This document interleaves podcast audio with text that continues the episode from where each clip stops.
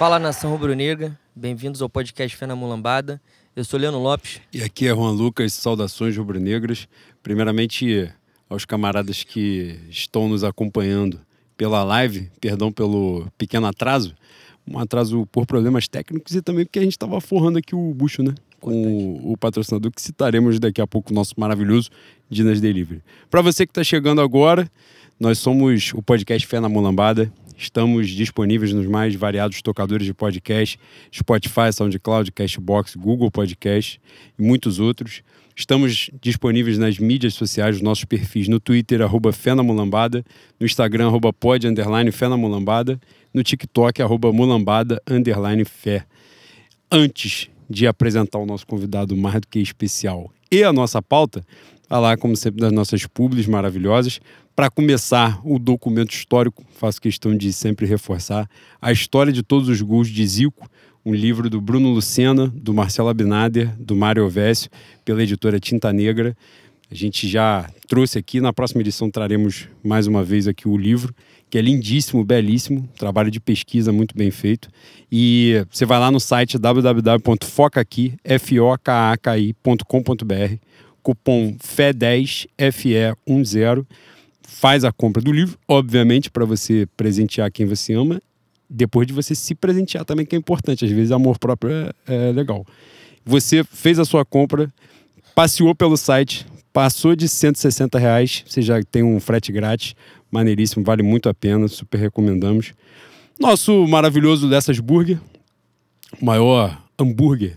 Eu ia falar hambúrguer, mas não é só hambúrguer, né? Porque tem os, os negocinhos de. Tem uns petiscos, né, boy? É, é isso, fantástico, ele é magnífico. Você que é da Zona Oeste, lado B, o lado bom, B de Bangu, Bangu, Padre Miguel, Realengo, Magalhães, Sulacap, Malé, Campinho vai, né, Lessa? Valqueire. Quem Camp- vai até Campinho, por vai levar- até Cascadura. Chega E também. se chegou em Cascadura, vai até Rua Goiás. Ele vai. Bota o motoboy no 746 e ele, É e ele entrega rápido. Você foi lá no Instagram, arroba Burger, fez o seu pedido. No final, você que está chegando pela primeira vez, cupomzinho Fé na Mulambada para você ganhar um desconto. Para você que, como a gente já pede direto, já está naquele de fidelidade, bateu 450 reais de pedido, ganha 45 de desconto. Vale super a pena. Nosso outro parceiro, Dinas Delivery, um empreendimento do conglomerado Caça. fantástico, tá? Já mandou aqui, nos presenteou com muitas esfirras. Estávamos aqui forrando o nosso buchinho, que vocês acham que é fácil chegar aqui e beber um litro de conhaque assim em seguida? Não, tem que alimentar antes, né? Pelo amor de Deus. Arroba dinas.delivery. Vai lá no, na página deles, no Instagram, e você tem aquele cupom de desconto Fé na Mulambada, tanto no site quanto pelo aplicativo. Descontinho mais do que especial de 15%. Lembrando que tem desconto também pelo Pix. Nosso reforçar, nosso parceiro que chegou na, no último programa, né, mas que já é parceiro antigo, né? Já é de casa, né? Que é o Taberna 91, o melhor. Esse a gente pode bater no peito e falar que é o melhor bar da, da história da Zona Oeste. O bar do, do nosso Renan, da nossa nossa querida Mari. Mariana E do herdeiro Eros. e do herdeiro, do Taberninha, né? Fantástico. Nosso, nosso talismã. Chegou num ano um pouco complicado para o Clube de Regado do Flamengo? Sim. Mas ele agora já chegou, já tem o professor Tite para ninar ele nos braços. A partir do ano que vem vai ser só alegria. Dito isto, Boi, o momento Xuxa Caprichosa do Carnaval tem aproximadamente 37 beijos para dar aqui antes da gente Cara, tá apresentar o parecendo aquela caixinha de oração e desobsessão na mesa de, de centro espírita. Tá literalmente o negócio da cheio pra Xuxa, caralho. né? Um Pô, beijo pra não sei quem, pra não É. sei quem, pra não sei quem, pra não sei que lá, especialmente pra você. Vou falar rápido porque a gente tem, né? que apresentar nosso rei e pautas pra abordar. Mandar um beijo pro querido Leonardo Almeida, que encontrei na Unil de Vila Isabel, que é de Campo Grande. Pro Caio Amorim. Pro Léo Amatuzzi, que venceu essa eleição pro Conselho Tutelar. Pro Geraldo Júnior. Pro meu querido Felipe Quinop, que Gênio. cresceu comigo. Fez aproximadamente 3.050 gols com um passe meu, né? Importante dizer. Fazia muito gol de cabeça tendo um metro e meio. Não sei como, mas fazia. Pra Clarissa Franco, pra Thaís Gomes, pro Luiz Gustavo que eu encontrei na, no- na Portela, Luiz Gustavo e mamãe, né? Dois cubanguenses. Existe cubanguense, tu acredita? A maior escola de Niterói. E tem o maior, o maior esquenta da história. É mesmo? Da Sapucaí. Porra, eu esqueci. Vou lembrar, no meio do podcast eu vou, vou, vou cantar. É de... Tinha que ser da Portela. Porque é de uma vaidade gigantesca. Lembrei. É, e novamente estou aí, só. Não tem tempo ruim, em qualquer hora. Sou a Verde Branco lá de Niterói. Tem as cores da esperança da paz numa só voz. Viva eu sim para a alegria de vocês. Para ser cubango não se conta até três. Fantástico. Caralho, muito Fantástico. forte, muito magnífico na comunicação. E o Luiz Gustavo, estou aqui tendo a cara de pau de te cobrar a camisa verde que você me ofereceu para desfilar na Cubango em 2024. E mandar um beijo pro Jader e pra Bia do podcast Nossa Escola O independente Jader Moraes. Que é e a portelense Bia Chaves. É, Mentira. é, maluco. Imperiana. Pelo muito amor de- imperiana. Ela, aquele E- plano já ia pro caralho agora, que te chamou ela de portelense já ia de Eu ralo. vou já. tomar um esporro no final de semana, quando a gente tem que esbarrar. E avisar que, muito provavelmente, em janeiro vai ter um crossover, tá? Vocês se emocionaram quando os Power Rangers, os Tartaruga Ninja foram no Power Rangers? Vocês vão se, vocês vão se emocionar quando tiver um fé na nossa escola. É, É isso. Eu quero mandar um beijo aqui para os aniversariantes. Mês de outubro, mês de safado, né? Porrada de gente faz aniversário, inclusive eu. Tem isso também, mas o meu é mais pro final. Então, mandar um beijo para Fernanda Duarte, para Fedu, que está lá de São Paulo, acompanhando a gente, como sempre. Marcos Ângelo, lindo, maravilhoso, nosso Gostoso. incrível tufão, joga bola com a gente toda quinta-feira. Pro Vitor Capela, que está lá no Canadá também ouvindo a gente. Gustavo Angelés, maravilhoso do podcast Armário da Bola e membro honorário da nossa incrível Flá Torresmo. Chico Soares, que deixou a gente fortíssimo recentemente. Gostoso também. Também fez aniversário.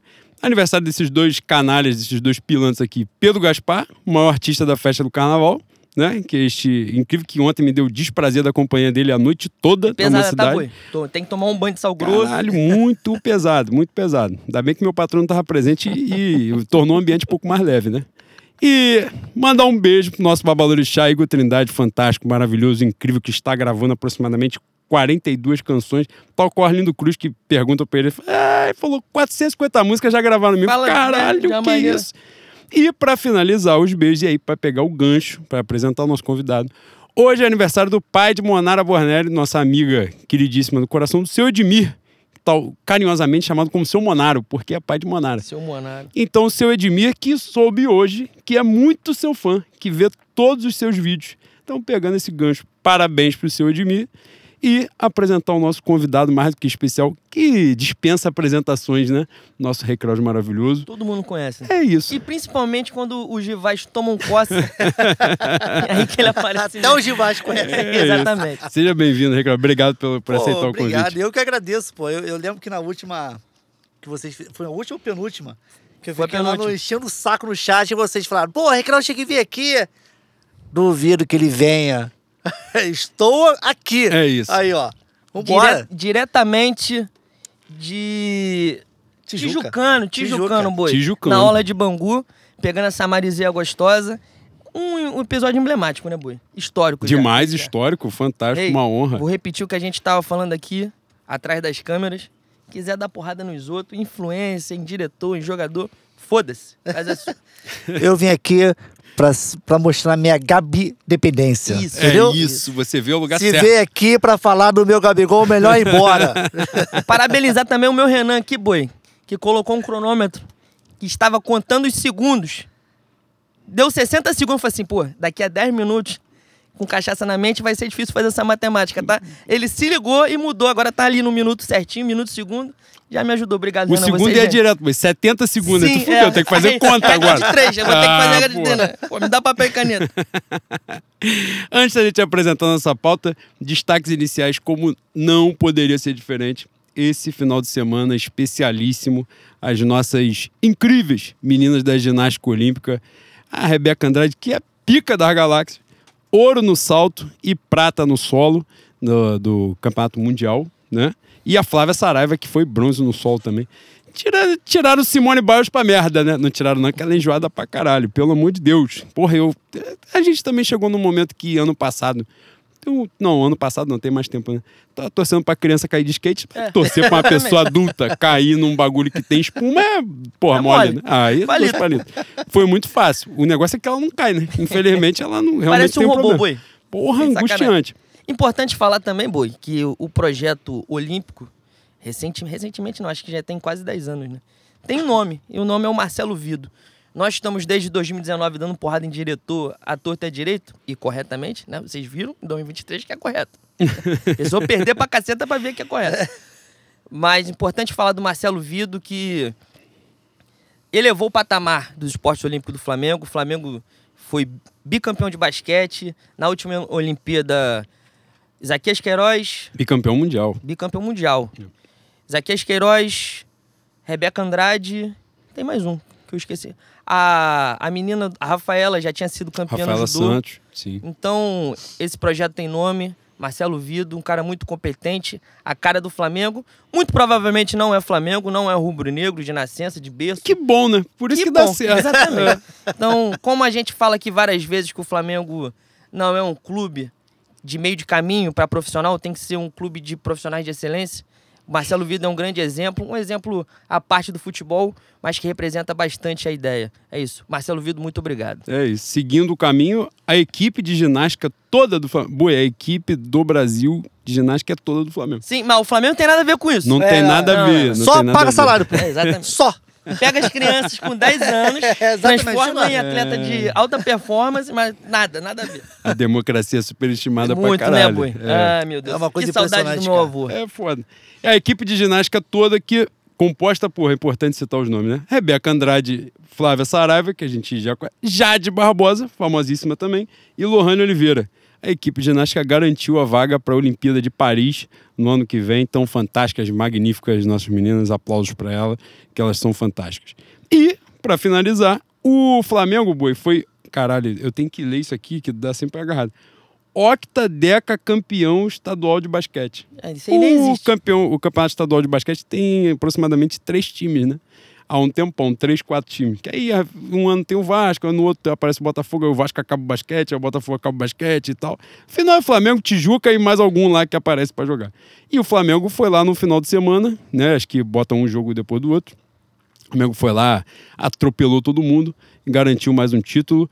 Flamengo que aparentemente, Flá Basquete vem com uma equipe muito forte para essa temporada, né? Daqui a pouquinho, esse final de semana, salvo engano, acho que na sexta-feira ou na quinta-feira, aliás, começa o NBB, né? Recomeça o NBB, então toda a vibração positiva para nossa rapaziada lá que para garantir mais canecos que estamos precisando. Dito isto, boi, agora pra valer, né? Quanto tempo? Ah, a gente foi eficiente, falou coisa pra caralho e foi eficiente. Na pauta de hoje, Campeonato Brasileiro, campeonato amistoso, que a gente já desconsidera, né? Você desconsidera.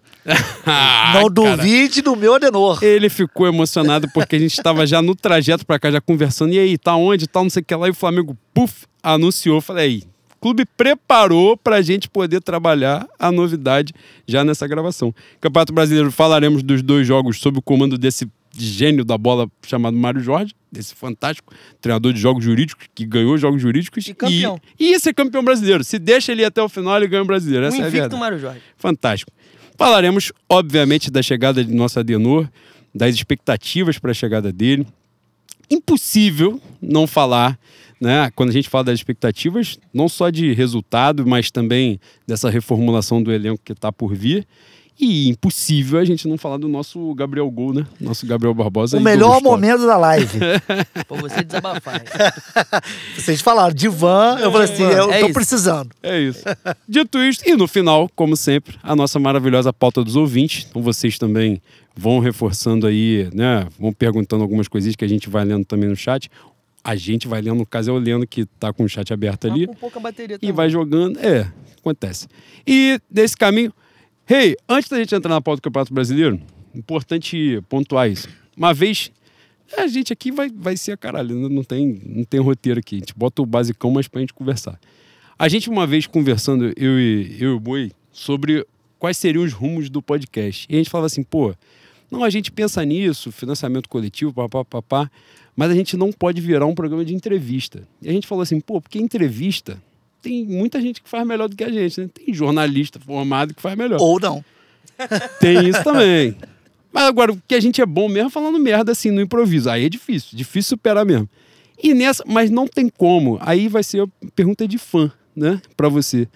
E antes da gente falar sobre pauta, cara, me chama muita atenção que, por exemplo, tem um jogo como esse final de semana, Flamengo e Corinthians, que o, o meu Léo Pereira se encarregou de estragar a porra do, do resultado. Mas se é um jogo que o Flamengo vence, sábado, Domingo você já tem um vídeo pronto e primeiro te perguntar sobre a dificuldade da- desse material. Claro, você já faz há bastante tempo, então hoje já tem uma situação como é para você, como é que funciona essa parada. E, e não tem como deixar de pontuar o, o famigerado intruso, né? Que é o que você faz do Flamengo Botafogo.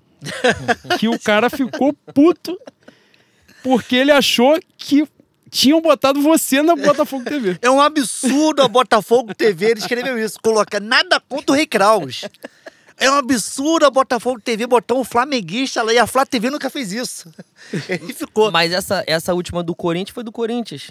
Que você fica atrás, assim, na ponta. Aí eu fiz do. Cara, eu já fiz do Palmeiras, eu já fiz de vários já. Cara, tem a- uma recente que você fez, que eu olhei, eu tive a impressão também que tinham te convidado. Não, teve uma que eu. Teve falei, uma essa que eu fiz, que era um, foi o. Do Internacional. Não, Palmeiras. Palmeiras e Boca. Agora. E um, um casal. Casal não, mãe e filho, na real. é, ficava atrás do sofá, assim. Cara, eu fiquei atrás do sofá. Eu falei assim, pô, mas tá muito cara de chroma key. Eu fiz uma sombra. Se você olhar, tem a sombra, assim, ó. Aí eu. Sabe quando eu mesmo fiquei olhando assim. É, esse aí ficou. Esse aí ficou. É, Eu fui é, gênio, é. você falou, eu fui gênio. É, tua Aí eu chamei, chamei minha esposa, amor, olha isso aqui. Mona Lisa. É. Aí, cara, ficou certo, mas a, a melhor de todas é do Botafogo, porque até a cor, a, a- eu tiro a saturação, cara, ficou certinho. Inclusive, não é só botafoguense que achou tola não, tá? Flamenguista também. Eu porque imagino, agora eu o- imagino. O, quadro deu uma bombada, a galera já entendeu como é que funciona a, a- pegada do, do quadro. Mas antes, cara, tinha um monte de flamenguista que falava assim, ó, esse babaca aí não comemora o gol do Flamengo, tá com a camisa do time.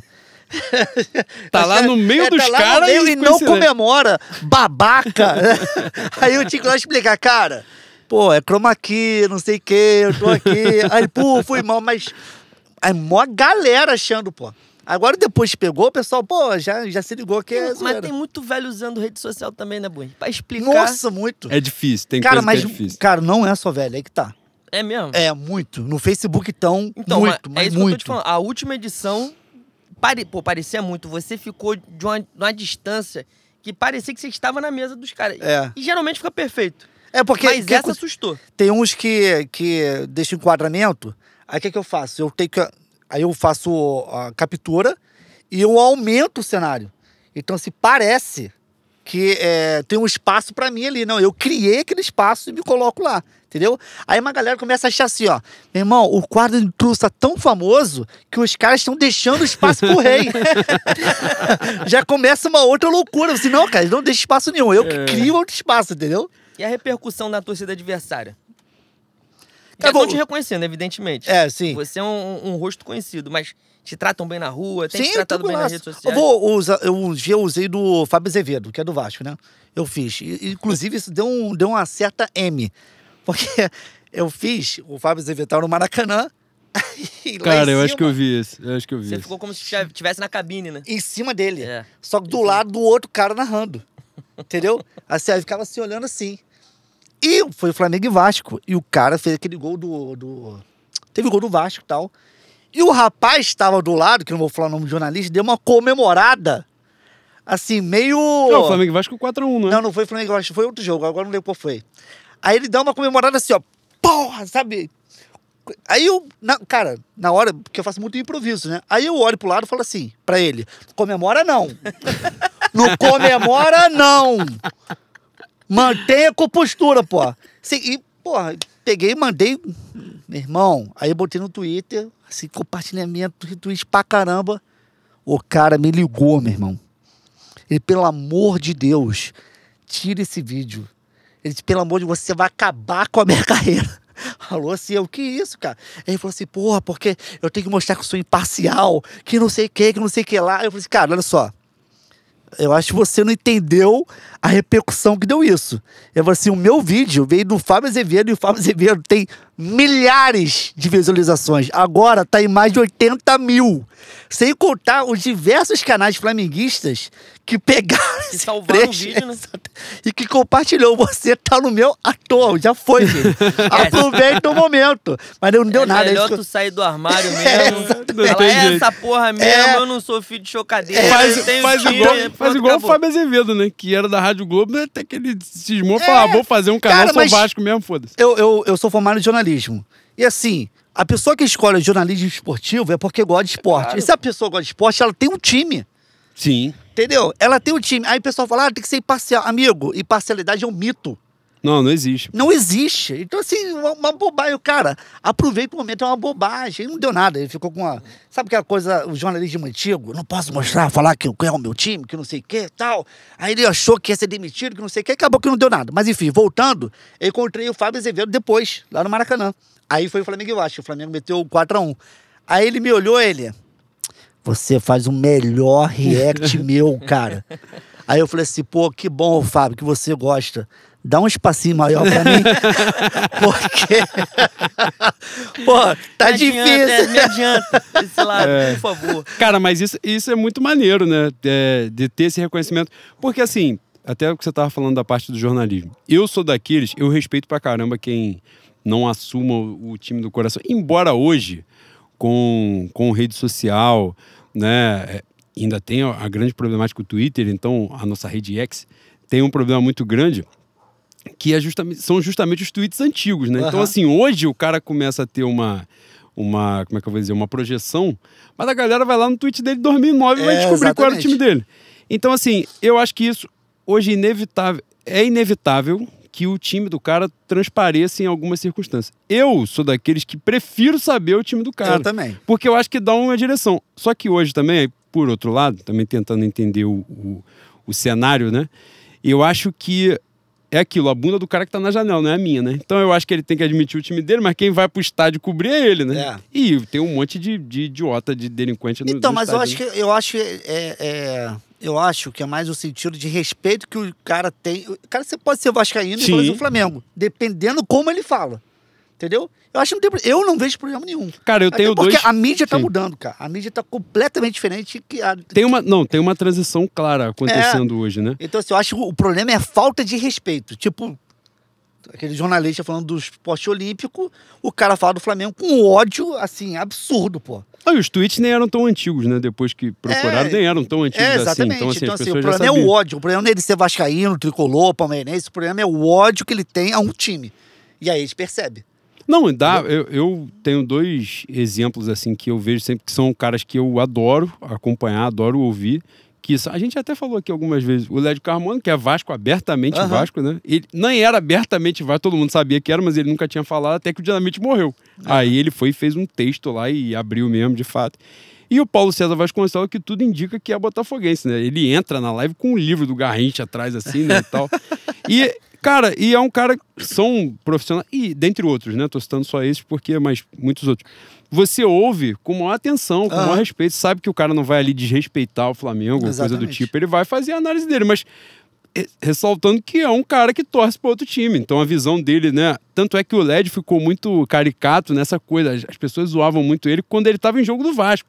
Porque ele realmente ficava puto, verdadeiramente puto, comentando o jogo, que era, era os comentários, o jogo hoje vai ser uma merda, os caras fizeram várias figurinhas e tal. Enfim, e é, e é uma cultura que tem mudado mesmo. Então, assim, eu, eu tinha muito essa curiosidade, de- primeiro de saber do preparo, como você falou e foi explicando os procedimentos, mas disso também, como o Boi perguntou. A reação, porque você brinca muito com os adversários, né? Aham. Da reação que as pessoas. E é isso, né? YouTube também vai trazendo uma projeção, então você vai se tornando conhecido. Só uma coisa importante, a gente Claro. não pode esquecer que tem muito jornalista flamenguista que odeia Flamengo, tá? Não é, só, não é só o fato de. Entendeu? Só pra. Exatamente, fundamental. Dito isto, feita essa, essa introdução, este prólogo, é, falar da nossa pauta, começando pelo Campeonato Brasileiro. Nesses dois jogos. Não vou falar dos jogos. Aí aqui é um papo de bar. Então você Isso, fica à bora, vontade pô. para. Já para podemos falar do Gabigol? Esses dois jogos com o Mário Jorge.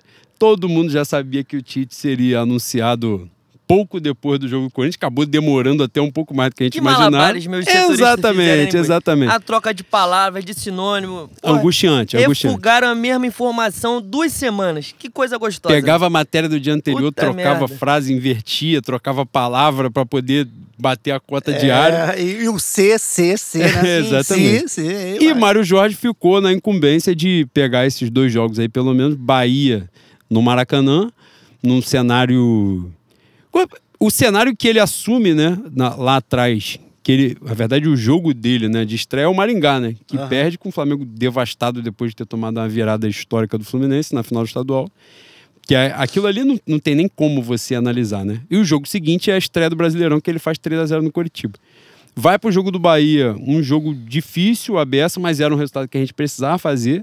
E para além de falar dos jogos em si, assim, mas pega um, um grande desafio, que, né, que embora o Corinthians tivesse sido eliminado na Sul-Americana, de moral baixa e tal, não sei o quê, a gente estava até conversando antes do jogo, parecia que a Arena Itaquera estava vazia, no final das contas tinha 41 mil pessoas, então, né, Numa chuva do caramba. Exatamente. E o time foi bem, né? E, e merecia a vitória, jogou melhor do que o Corinthians, mas numa infelicidade e tal. Como é que você viu esses dois jogos assim? é, ficou aquela sensação, a gente começar por aí, ficou a sensação de que se ele tivesse nas finais, dava, pelo menos para acreditar? Cara, eu tenho certeza. Aí que tá. Eu acho que o, trabalho de São Paulo foi tão ruim. Eu, eu- até na, na última live eu falei isso. O Vitor Pereira, ele afundou o Flamengo e o São Paulo enterrou o Flamengo. Foi uma coisa bizarra, bizarra. A ponto de, do Mário Jorge, não podemos esquecer. O pessoal critica. Ah, o Mário Jorge foi o técnico do Maringá, mas foi exatamente a mesma situação que ele pegou antes do jogo Curitiba. Lembra? Ele pegou um treino e foi jogar no Maringá, contra o Maringá. Foi exato, ele não tinha o que fazer. O Curitiba é a mesma coisa. Quando ele teve uma semana de treino, cara, tu viu uma melhora no time absurda, pô. E minha dor de corno em relação ao jogo de sábado foi exatamente essa. Eu achei que. Achei não, tinha, eu já, já tinha suspeita, mas tive a certeza é, no final do jogo que, tirando o São Paulo. Podia tirar o São Paulo depois do jogo do Maracanã. Podia. A gente ganharia no Morumbi. E isso é, é o mais lacerante de tudo. Podia ter tirado ele. né? Quando teve aquela agressão. É. Aliás, o trabalho dele, porque as pessoas olham, querem pontuar, porque tem muita gente que defendeu o São Paulo absurdamente, né? Uhum. Seguraram o São Paulo com uma vontade impressionante. Demoraram a largar a mão, né? De, demoraram a largar a mão. Quando viram que não dava mais, aí largaram a mão. E agora querem é, é, marcar uma data específica que o trabalho não deu certo, que foi com a parada do Pedro. Mas o trabalho do São Paulo era ruim há muito tempo. O Flamengo estava ganhando, mas não convencia absolutamente nada. Você via aquele Flamengo Atlético Mineiro, pô. Meu irmão, se não é Rascaeta, eles perdem aquele jogo, pô. E vários outros jogos. Aí ficava naquela justificativa. Não, mas querem, os jogadores querem, é, visando, querem Copa. Aí jogava mal Copa do Brasil, jogava mal Copa Libertadores. Aí foi eliminado da Libertadores. Não, mas agora escolhe jogos. Sabe? Ficou uma galera aí segurando bastante o trabalho do Sampaoli, que era muito ruim. Muito ruim. E agora botando um ponto, né?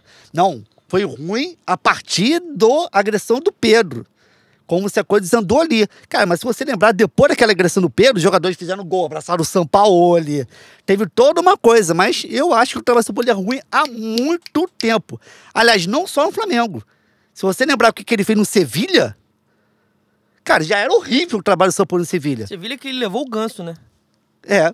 Ele foi mandado embora, o Sevilha foi campeão. Aí, onde o Sampaoli foi, cara, deu problema. Eu não sei quem foi o gênio que achou que o Sampaoli aqui não iria dar, pô. Rodolfo Landim. É, exatamente, exatamente. A gente, a gente aí, é, agora vamos estourar a audiência. Não, brincadeira. A gente não, não chega a ser uma divergência, mas a gente, até no Twitter, acho que chegou a conversar sobre isso. De eu, por exemplo, acredito, o São Paulo, como a gente já falou aqui, não. Hoje eu vejo, por exemplo, acho que fica mais fácil até explicar assim. A chegada do Tite, para além da competência dele, do tamanho que o treinador tem, da capacidade dele, que acho que tá fora de, de debate. Mas o Tite traz uma coisa para mim que é muito importante para esse Flamengo e para o Flamengo no geral, que é estabilidade. Calma, entendeu? Aham. Um pouco. Ele tem essa figura natural dele de ser um, um grande escudo, né? De tipo, blinda todo mundo. Aí a coisa caminha pro paneleiro, como, né? E faz parte. Eu acho que acontece mesmo. No Corinthians ele teve problema com isso no quando o Corinthians se torna muito vencedor com ele antes de 2015, né? Um período de renovação dele, ele, ele renova geral. E aí, na época, ele apanhou muito no Corinthians por causa disso, porque ele manteve jogadores um pouco mais envelhecidos e tal, enfim. Mas eu acho que o Tite traz um pouco de, de calmaria ao Flamengo. Por isso, até que eu batia na tecla de que o Tite era melhor, uma melhor opção do que o Jorge Jesus mesmo, apesar da identificação. Foi embora. eu não vim até aqui pra ouvir isso. Não, mas vai ser pior agora. mas porque eu achava, eu sempre tive a parada do Jorge Jesus, assim, é óbvio que a gente tem a relação afetiva da coisa, de olhar para aquilo, você aí voltam as memórias todas, você, é. né, de quem teve a, a oportunidade, o privilégio de ver aquilo no Maracanã, aquela energia toda, ou de ver, né, em outros lugares, enfim. Mas o Jorge Jesus tem essa postura como outros grandes treinadores têm, de manter o negócio a 400 por hora, né? É. Então, assim, a coisa não baixa. Quando dá certo, é bom pra cacete, né? Porque tá dando certo, tu... o seu raciocínio é, nós vamos amassar todo mundo. E é isso. E foi. Em algum uhum. momento foi. E depois que ele saiu do Flamengo, para ele não foi mais, né? E aconteceu. E o Sampaoli, eu tinha muito essa visão assim. Eu não queria que ele fosse treinador do Flamengo, porque eu achava que ele ia entrar nessa pegada da rotação extremamente acelerada num clube que já estava em baixa. Uhum. Então, assim, você vai pegar os caras que estão enterrados no subsolo e falar assim, porra, agora eu vou esculachar todo mundo, vou estimular que os caras saiam na porrada e tá, a chance de você enterrar isso aí de vez é, é muito grande. Mas eu achei que naquele cenário em que ele pega um Flamengo do Vitor Pereira, e aí sim, destroça. O Vitor Pereira, eu acho que o Vitor Pereira foi um treinador pior do que o São Paulo, porque o Vitor Pereira pega o Flamengo do Dorival. É, o São Paulo pega o Flamengo dele. É, mas também pegou o Flamengo com aquelas férias de 50 dias. Né? Sim. Então isso atrapalhou muito. Teve essa influência dele. também. E mas é aquele cenário também. Na verdade, isso conta para que ele assuma, né? Porque ele ia jogar o Mundial, em tese ele ia pegar o Real Madrid, ele uhum. achou que ele ia ter projeção, enfim. O São Paulo ele chega num cenário que ele precisava resgatar primeiro esses caras é o time que perde de 2 a 0 do Maringá, que é um negócio hoje, pô, você falar inacreditável, inadmissível. E aconteceu assim, né, de você olhar e falar, pô, acaba rápido, porque se não acabar, vão fazer pior. e o São Paulo ele tinha a missão de resgatar aquilo. Em algum momento, eu acho que ele consegue resgatar uma mínima competitividade que veio nos resultados. Agora, a bola jogada, de fato, isso aí, aí sim, a gente sempre vai tratar, até porque não tem como você isso não tem como você fingir. Fala assim, pô, resultado traz competitividade, os caras estão lutando mais, estão isso, estão aquilo, estão acreditando mais. Mas a bola jogada você começa. Porra, o Flamengo é o time que mais sofre finalização. É o Flamengo, depois de. Salvo engano, aí posso estar tá falando a merda, que é raro eu falar merda. Mas, salvo engano. Culpa da bebida. É isso. salvo engano, é o trabalho que sai em que o Flamengo, depois de sei lá quantos anos, em que o Flamengo sofre mais finalizações do que faz. Uhum. Então, assim, no final das contas, co... o, o, final é trágico, né? Que você olhar assim, você fica, porra, tá um moribundo ali, todo mundo sabe que ele vai sair, e o cara forçando, forçando, forçando. Mas eu acho que a, a gente brincou muito isso aqui no podcast, do Flamengo e Atlético, teve uma virada ali, e aí ficou evidente nos resultados, né? Depois, porque aí o time realmente não se reencontrou mais. Mas aquele cenário me chamou muita atenção, a gente brincou isso várias vezes. Eu sempre foquei no preparador, que eu falava assim, cara, o Flamengo ganhou um jogo que ele não ganhava desde 2018, de, do Atlético, dentro de Minas. No final do jogo, de virada, e o cara guardou, arrancou pra pegar o Pedro lá dentro. Falei assim, pô, tu imagina se o Flamengo tomar uma coça do Atlético lá. Ele ia matar o cara. e o gesto poderia deixar também, falar assim. Porra! Você acha que se resolve? Exato. E aí eu fiquei assim, cara, alguma coisa desandou. E aí ficou evidente, né? Logo depois tem o um lance do Gerson com Varela. Você vê que a coisa perdeu, né? Uhum. Já tinha acontecido o, o Gabigol xingar o Marcos Braz. Ele estava correto? Ele estava correto. Se e querem não... falar mal do meu é, Gabigol? Exatamente. Você não precisa nem saber o assunto. Xingou o Marcos Braz, já está com razão. É o Gabriel e o Marcos Braz está com a razão ao quadrado. Mas nesse caso específico, já mostra que o ambiente tava, já estava cagado. Né? Vários, várias situações vão acontecendo e vão deixando isso claro. Só que essa parada do São Paulo, eu acho que foi chegando um ponto que é isso. Ficou aquilo primeiro, qual é a gestão do que aconteceu, né? Daquele merdão que rolou ali. No primeiro momento, algumas, eu vi algumas pessoas elogiando e tal. Eu falei assim, pô, maneiro. Porque, pelo menos o que os setoristas venderam é que o elenco falou, não, sai o preparador e deixa o São Paulo. Eu falei, então tem alguma coisa para acontecer. Mas nitidamente depois vem a manifestação do São Paulo de dizer que ah, eu tentei contornar isso. Aham. Ele bota os Vou dois. conversar com o Pedro e com não sei o quê. O cara que bate e o cara que apanha, né? Ele coloca na mesma prateleira. É. É. exatamente. E eu acho, eu acho de fato que. E aí depois tem um lance, né? Que só depois de 15 dias ele conversa com o Pedro. Aí começa um negócio. Depois de ser eliminado, É, pelo depois de Olímpia. eliminação, quem foi falar? Exatamente. Então, assim, aí a coisa já começa a tomar uma proporção que sai do, sai do comum, do trabalho ruim, disso, daquilo. Sai porque você se coloca numa situação de assim, pô, tomara que dê certo, né? Tô na torcida e tal. A sensação foi essa, inclusive. É, A gente, eu, a gente bateu aqui nessa tecla do Mário Jorge ter comandado nas finais, mas era evidente que não tinha como aquilo continuar. Aham. Então, assim, a gente torce, óbvio, como, né, como torcedor, a gente quer ser campeão. Mas a sensação que ficou é que se o Flamengo ganha do São Paulo, se- jogou melhor do- no Morumbi, merecia até ser campeão. Se fosse campeão, tinha a chance dele permanecer mesmo, apesar dos pesares. E isso era angustiante. É. E ver o Mário Jorge né, nesses jogos, e aí sim, é a sensação de vocês também, que já falei pra caralho. Mas do Mário Jorge, assim, isso, sabe, fazer o básico também, trazer um pouco, resgatar um pouco da confiança. Evidente o Everton Ribeiro, né? Dois, duas atuações. E o absurdas. Gerson também. Uhum. Também, também. Jogou absurdamente, Gerson. No último domingo. Aliás, eu, eu vi o seu último vídeo, você estava abordando exatamente esse ponto. É, muita gente descartando jogadores emblemáticos históricos do, históricos do Flamengo nesse ano que é uma tragédia completa, né? Gente se desfazendo do Gerson, do Everton Ribeiro, do Gabriel. Do Arrascaeta não falam porque o Arrascaeta é. Falam também. Falam? Eu, Nossa. graças a Deus, eu nunca tive contato. Graças a Deus eu tive essa Falam. sorte, esse livramento, mas a gente conversa muito isso. Eu acho que a gente chegou no momento Naquela época tirando... do TVZ, que ele foi no TVZ. Nossa. Exatamente. Pô, mas ali mas- não foi uma infelicidade. Ali eu Eu fico- também acho que foi uma infelicidade. Exatamente. Eu Cara, completamente, mas assim, Não, é. o Flamengo jogou. Mas é a ponderação que a gente tava falando Claro, aqui fora do ar. É, então, assim, eu acho que o Arrascaeta não deveria ter ido. Faz menor sentido o Arrascaeta ir. Mas não é o fato, não foi o fato dele ter ido que o Flamengo joga mal. Certamente. Ah, Entendeu? não, Se o. Flamengo estivesse ganhando, entendeu? Tudo depende do resultado. Igual a festa do Gabigol. Ai, que absurdo ter a festa do Gabigol. Porque tá perdendo. Se estivesse ganhando, ninguém tá falando nada. Todo ano ele faz, cara.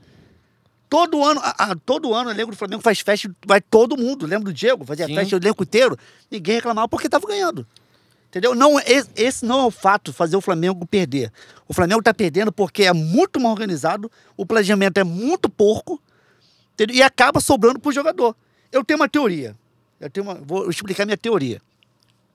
Vai ser um pouquinho longo, vou contextualizar. Fica à vontade. Olha só, 2019 entrou o Landim. Se, eu- se eu não me engano, que falou lá no Charla, que foi a primeira vez que um presidente entrou, a primeira gestão que começou com o dinheiro em caixa. A venda do Paquetá, Vinícius Júnior, Léo Duarte, uma galera que recebe, que o Flamengo ia começar Sim, com dinheiro em caixa. sim. Com esse dinheiro em caixa, a gestão Landim, com o Marcos Braz, contratou Arrascaeta, Bruno Henrique, Gabigol, Rodrigo Caio. Então, assim, ó, se você pegar os três. É a espinha dorsal do Flamengo 2019. Exatamente. Até hoje. Arrascaeta, Bruno Henrique e Gabigol. São os três. Gabigol era empréstimo, mas pagava o salário da Inter de Milão. É, sim. Era um exatamente. puta de um dinheiro. Mas É. se não tivesse dinheiro em caixa, não contrataria. Exatamente, exatamente. Entendeu? Então, assim, ó, se você pegar esse elenco, aí depois vieram Rafinha, Felipe Luiz, Gerson. Gerson. Contra... Gerson é Gerson. comprado. Então, assim, é. começou a gestão com o dinheiro em caixa. E você começar uma gestão com dinheiro é uma outra parada, né, filhão? Claro. Vai abrir uma empresa sem dinheiro pra você ver o que que vai acontecer. Você tem que ter o dinheiro lá. Aí você vai negociar, ó. Vai pagar tanto, tanto, tanto, tanto. Então, assim, se você pegar, aí, beleza, comprou, sem contar que o Gabigol veio porque tentaram o Pablo. Lembra disso? Não, o Arrascaeta Era é porque tinham tentado o Rodriguinho. Exatamente. Exatamente. Exatamente. Pra você O Rodrigo ver. Caio era o Dedé. Exatamente. Pra você É. ver que Deus foi generoso com a gente E absurdamente. nego ridicularizou essas contratações, né? Sim, pô. No final do Arrascaeta, ano, falar assim, 64 quilos de alcatra limpinha. Exatamente. Então, assim, ó, o Flamengo com o dinheiro em caixa contratou essa galera. Aí você, vamos lá. A minha grande pergunta hoje, a questão é: e se o Flamengo não tivesse esse dinheiro em caixa? Dependesse do planejamento do clube, como é que seria? Do futebol. Porque pensa, o planejamento, a gente pensa no, no técnico de futebol. Primeiro veio o Abel Braga. Isso que eu ia falar. Sendo que o Dorival estava antes, não quiseram o Dorival. O Landim contratou o Abel Braga. O BAP quis o Abel Braga. Inclusive, o Abel Braga fazia um trabalho horroroso, aí o Flamengo teve aquela nota oficial, lembra? Da Copa Mickey, pra justificar a Copa Mickey. Exatamente. O Baba chegou a falar que o Abel Braga tem mais títulos que o Flamengo. Você lembra disso? Teve isso. Teve isso? Teve. Teve. Assim, o- Ele usou a máquina do Flamengo para defender o Abel Braga de uma forma bizarra. Beleza, Abel Braga caiu, veio Jorge Jesus. Caiu do céu, Jorge Jesus. Não, e o cenário, aliás, pontuais, que você fez uma lembrança, pô, foda, porque é uma lembrança que normalmente fica esquecida, que é a coisa do, do BAP usando a máquina para defender o Abel Braga, e no final das contas, ele foi o grande responsável a ponto do Abel processar ele e ganhar. Exatamente, Porque exatamente. ele chamou o Abel de, de velho, É, de maluco, bêbado, sei lá que porra, assim, é, é. chamou de bêbado. E ganhou o, o processo de danos morais e tal, né, Aham. do, do Abel. Ainda Aí você isso. pensa, veio Jorge Jesus, depois Jorge Jesus, Domenech. Tipo, aí tu vai vendo o critério da parada. Domenech veio. A ausência dele, né? A ausência, a ausência dele. Veio o Sene. Veio o Sene. Sene e Renato Gaúcho. Cara, olha, olha a loucura que é. Renato Gaúcho e Paulo Souza. Paulo Souza, Dorival. Volta pro cara de 2018, o Dorival. Dorival. Dorival, o Vitor Pereira. Vitor Pereira, o Sampaoli. Sampaoli e Tite. Cara, qual ligação você vê 10 técnicos? Qual ligação você vê em um e outro? Você vê assim que não tem critério nenhum a parada. É assim, ó. Cara, vamos contratar. O que você acha? Ah, eu acho que então o nome é bom. E você? Então vamos. Ah, vamos tirar a dedanha. Vamos contratar esse. É absurdamente loucura isso, cara. E uma das plataformas dessa gestão era profissionalizar todos os setores, né? Exatamente. Aí pensa comigo. O elenco do Flamengo, esse elenco que foi mon- montado, ganhou títulos com técnicos diferentes, cara. Abel Braga foi campeão carioca, campeão da Copa Mickey, não podemos esquecer. Da Florida Título internacional. Daqui a 50 anos podemos falar que é o Mundial. É, Tipo, exatamente. Palmeiras ganhou eu vou fácil. falar. Se eu, também tiver vivo, eu vou falar. Eu vi. Pegou o Ajax. é isso. Ó, Jorge Jesus, depois Rogério Ceni e depois Dorival Júnior. Então, assim, são quatro técnicos que esse elenco ganhou. Então, na minha teoria, contextualizando isso tudo, esse elenco levou a incompetência da diretoria nas costas, pô. Nas costas. Aí, atenção, verdade, é desde verdade. o Paulo Souza, o elenco se bate no elenco. Já percebeu isso? Elenco vagabundo, esse elenco é porra nenhuma, elenco preguiçoso. Aí saiu o Paulo Souza e veio Dorival Júnior, vu, voou. E aí volta Campeão o da papo. Libertadores. E aí volta o mesmo papo do, da época do Jorge Jesus. É muito fácil ganhar com esses caras. Exatamente. Então, o Dorival Júnior, quando foi campeão na Copa do Brasil, ele deu uma coletiva que foi um tapa na cara. Até minha, porque eu falei que o Dorival tinha batido no teto. Eu falei, gente pô, falou Dorival. Dorival não dá mais, isso aqui. Foi um tapa na cara. Ele falou assim, é, parafraseando, né? É, quando eu tava aqui, quando eu fui campeão, falaram que o, era fácil ganhar com esse elenco. Feijão com arroz, né? É, feijão com arroz, era fácil. Com esse elenco aí é fácil, nem precisava de técnico e tal. Aí ele falou, um mês depois, o Vitor Pereira foi pro Mundial e tava falando que o Flamengo precisava de reforços. Que o elenco já não era bom. Olha que loucura que é. Um mês depois. Aí entra uma outra questão nisso tudo, que é o viralatismo que tem no, no futebol brasileiro, né? Sim. Isso é. O bastante. Jorge Jesus colocou na nossa cabeça que qualquer técnico estrangeiro é muito melhor que qualquer técnico brasileiro. E na nossa cabeça, no caso, nem só da torcida do Flamengo. É, de Porque- todos. Porque o Jorge Jesus virou. Aquele Flamengo do Jorge Jesus virou a chave do futebol brasileiro, Foi, no geral. pô. Né? Foi. Tanto é que teve uma enxurrada de, de, de treinadores estrangeiros. Esse ano, eu acho que chega um momento de que dos 20 times do campeonato, 11 tinham técnicos estrangeiros, né? Aham. E, e pior que Sul-Americano era só o Voivoda, eu acho que o São Paulo, se eu não Uhum. estiver enganado, no- em determinado momento. Os outros eram todos europeus. Então era uma porrada, era português no Goiás, português né, no Cuiabá, né? Esses, o Antônio, que já tinha trabalhado no Atlético Paranaense, o Abel do, do Palmeiras, né? Que, enfim. Mas muitos. Pô, o, o Laje, né? Que saiu, infelizmente, saiu cedo do meu Botafogo Olha, é um Regata. absurdo esse imediatismo do Foi, futebol foi um brasileiro. absurdo, foi um absurdo. Cara, esse. Porra, agora eu falei do Laje, eu não tinha pensado nisso, não. Esse cenário, a gente tava falando sobre jornalismo, tu já viu que o roteiro foi pro caralho, né? Quem tinha perguntado de brasileiro já tá falando um negócio mais pra lá. Mas também esse campeonato desimportante, essa é a verdade. O brasileiro de Eu 2000 nunca quis. o brasileiro de 2023 será desimportante, será esquecido pelas pessoas. Quem ganhou o Botafogo? Foda-se. Ninguém vai lembrar de um, de um campeonato que o Botafogo. É o Leicester. É isso. É o Leicester. Aquele campeonato ali foi, já foi pro caralho. Todo mundo tirou As férias. pessoas já lembram que o Manchester City que emplacou um monte de título, o Liverpool que fez não sei quantos pontos. É isso, é o que dá. Mas essa mudança que aconteceu, a gente tá falando do que eu ia falar o Laje. Isso foi publicado pelos maiores veículos de comunicação de que o Laje cai porque o elenco se reúne e Aham. derruba ele. Porque botou o Tiquinho em reserva. Não podemos esquecer isso. Cara, eu ia fazer um, um pequeno contraponto aí. O Tiquinho com 15 minutos morreu. Ele meteu um golaço, mas com 15 minutos ele morreu. Mas e eu é falei aqui baixinho, filho. falei, ele, ele tinha razão, tá? Ele tinha razão que se ele joga 90, ele ia entregar o Botafogo. Mas é um Só que ele fez- do campeonato. esse é o ponto, esse é o ponto. Botou o meu Diego Costa, que já joga de meião no meio da canela, já, já tá praticando o esporte pelada, que é isso que ele tá fazendo. Mas o elenco, é isso que eu tô dizendo. O Globo Esporte deu, o UOL, que o elenco. É isso, o elenco derrubou. Nesse caso, derrubou explicitamente. Foi lá, Aham. tira, bota o auxiliar, mas não deixa ele, que ele vai cagar tudo. E pronto E Botafogo venceu. E ganhou o clássico. Num Fluminense pode ter dado uma relaxada, mas por outro lado também antes do jogo as pessoas olhavam assim, pô, pode ser um Fluminense motivado também, um Fluminense que, né, que virou em cima do Inter no final e pá, pá, pá, pá. Em outro momento, em outro clube, o nosso, Aham. isso seria visto um ato absurdo. Nossa. Se o elenco se reúne para deliberadamente, vamos tirar ele. E aí você olha e fala assim, pô, vou te falar, aqui eu não, não emito juízo de valor, de verdade. E eu queria até perguntar para vocês o que vocês acham disso. Porque é um cenário complexo mesmo. Porque quando você olha, você fala assim, pô, beleza. Aí o dirigente vai lá, tira o treinador, fez a vontade do elenco. Aí o Lúcio Flávio, o Lúcio Flávio assume, vai lá, o Fluminense dá a coça. De frente para trás, tá para frente, no Botafogo. E aí? E o que acontece? Porra, vai. Pô, irmão, tu vai ter que inventar um treinador agora em 10 jogos para garantir um campeonato. Ou então, pô, se der merda. Mas essa hipótese ainda pode acontecer, né? Sim, mas assim, ah, se der tá certo. aí. Renato Gaúcho E o Botafogo tá aí, se valeu muito do famoso vamos lá, porra. Do Da primeiro jogo. do Do, primeiro jogo, exatamente. sim.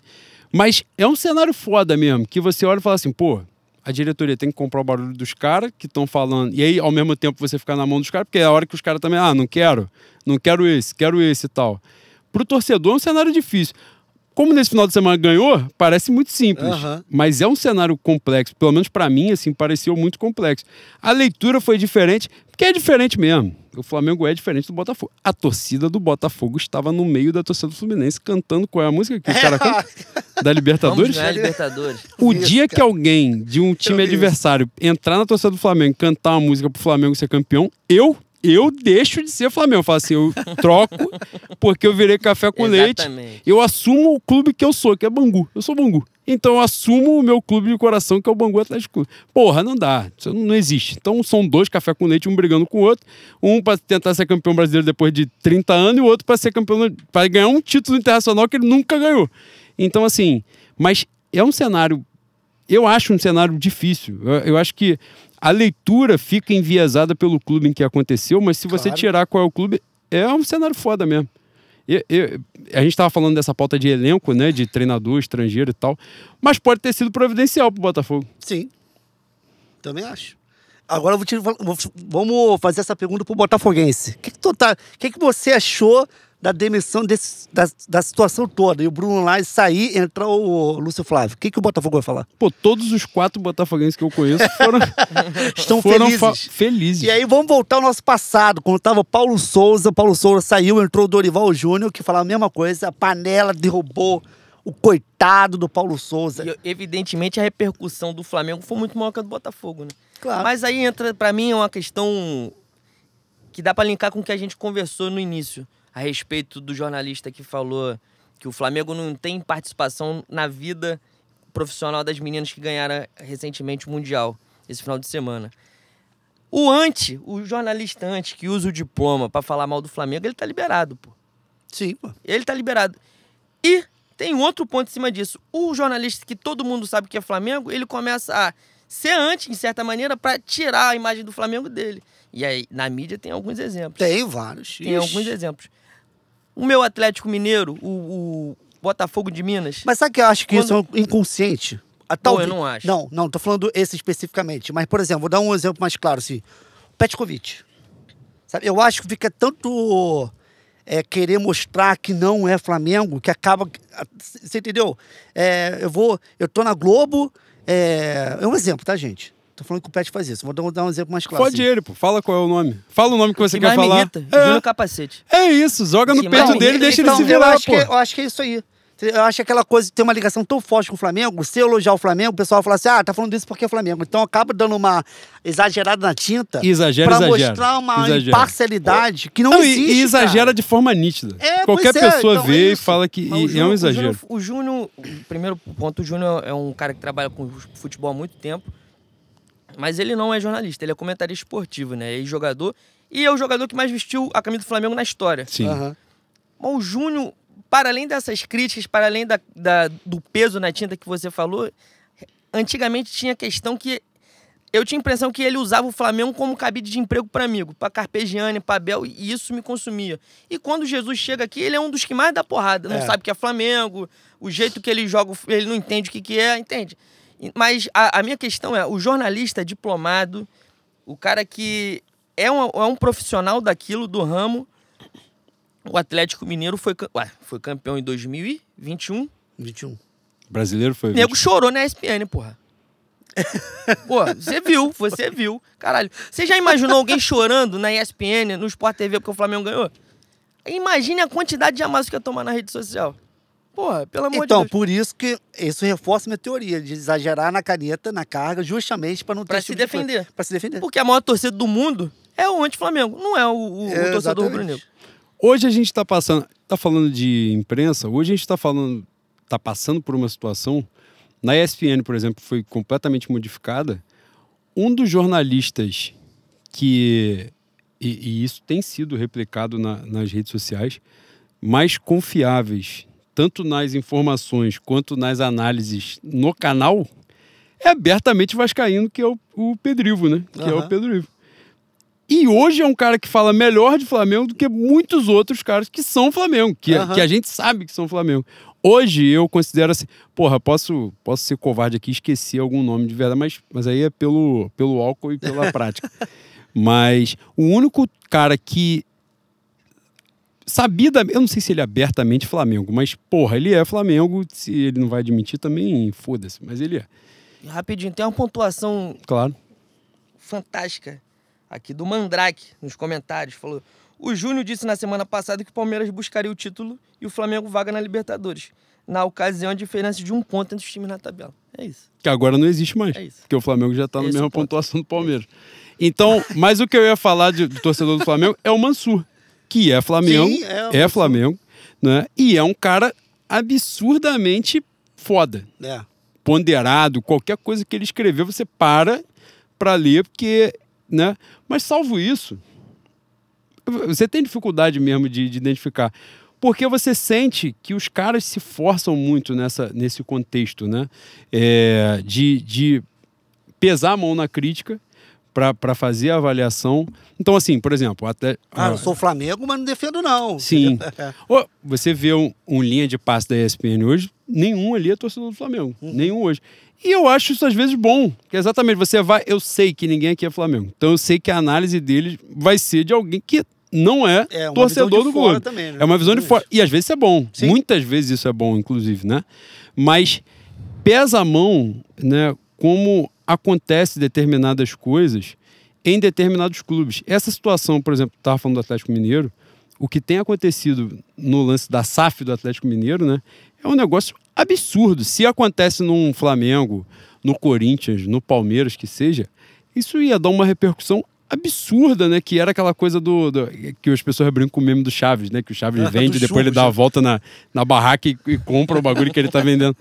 E, então, assim, é um negócio di- difícil, né? De, de você ver.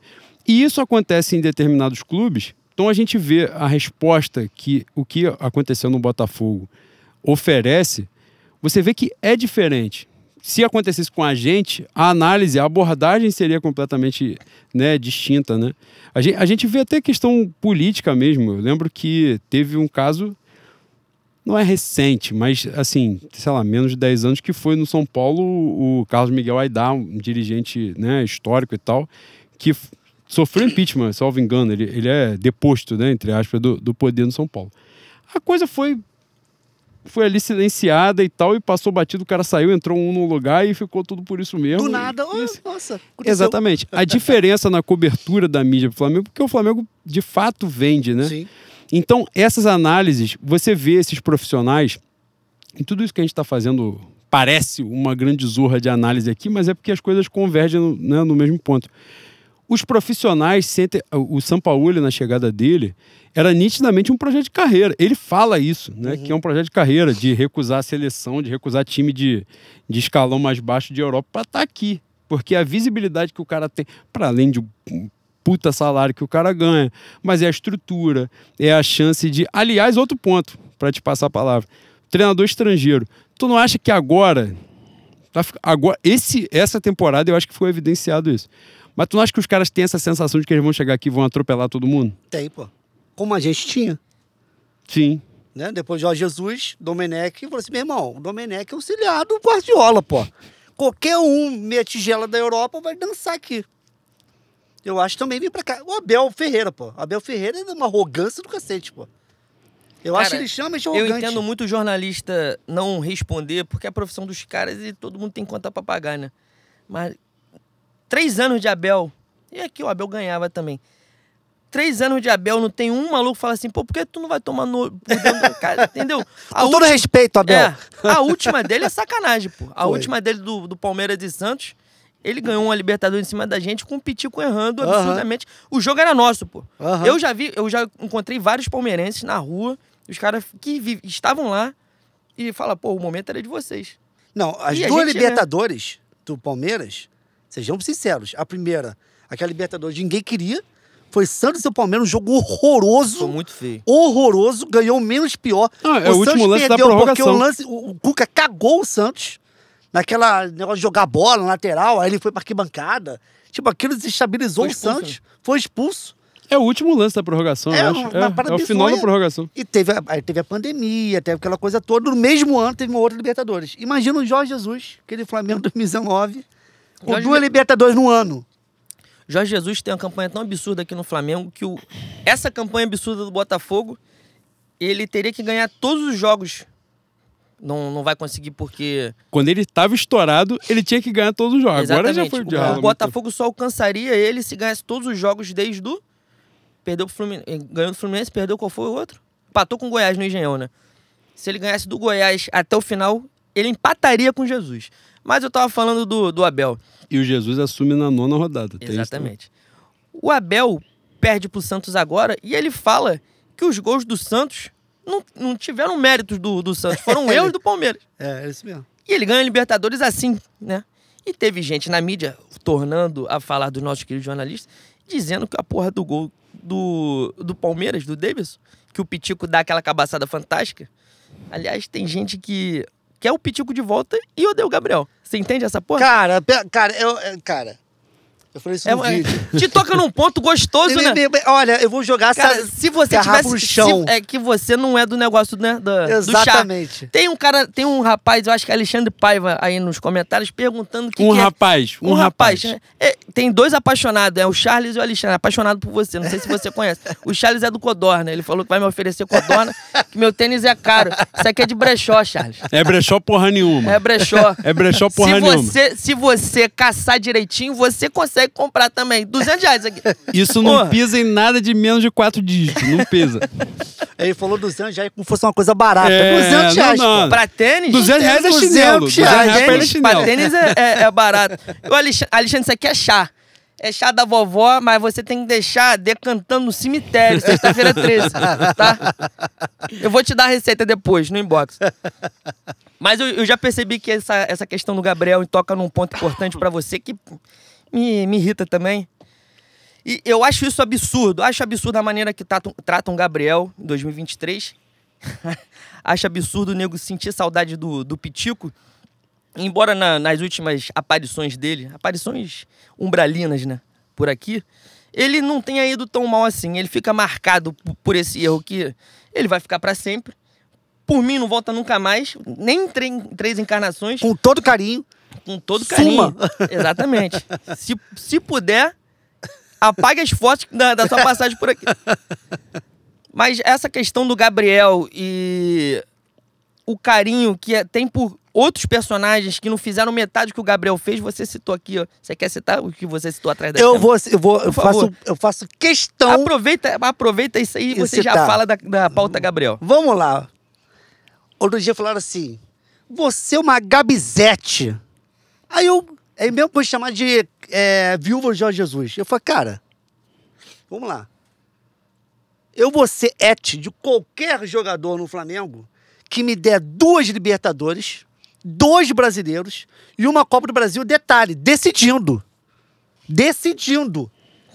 A galera tem memória. Agora, a galera tá falando. Eu participei de uma live que uma galera falou que em 2022 Gabriel não jogou porca nenhuma. Assim, gente, peraí, cara.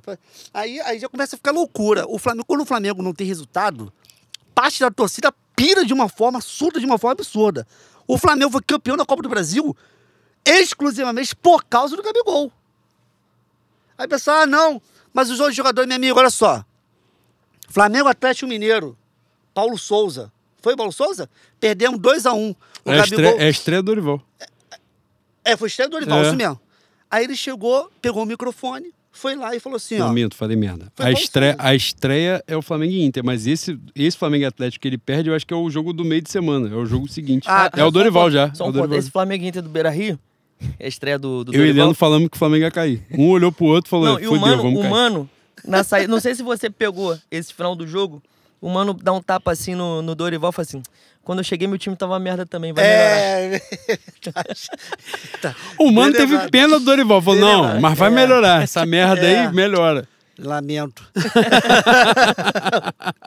Cara, aí é, o Gabigol pegou o microfone e falou: agora eles vão conhecer o inferno.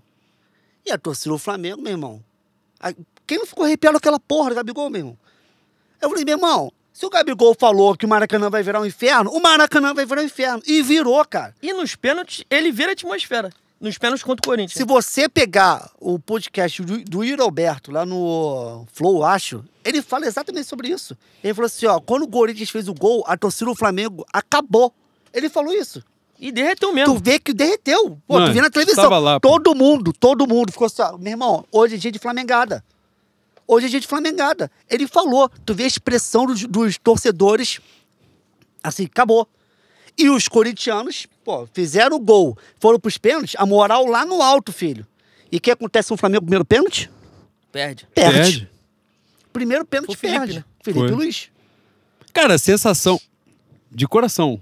Cara, A aquilo... sensação é 3x0 Corinthians. O Pois é, Flamengo pô. foi num cenário pros pênaltis, já na moral, na merda.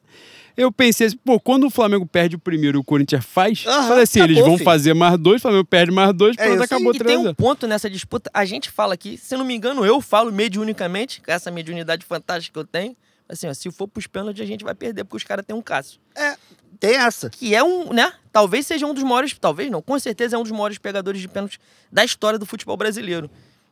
E é um mérito foda nosso ter ganhado uma disputa de pênalti na final dentro do Maracanã contra o Cássio. E Cara, sem goleiro. Não, não vou falar isso do Não, não, Santos, não, não. não, Aí você tá sendo Vou safado. falar essa porra, não. O Santos, Não, o Santos depois Não, tava disso, bem, tava bem depois nessa disso, caiu pra cacete, sim.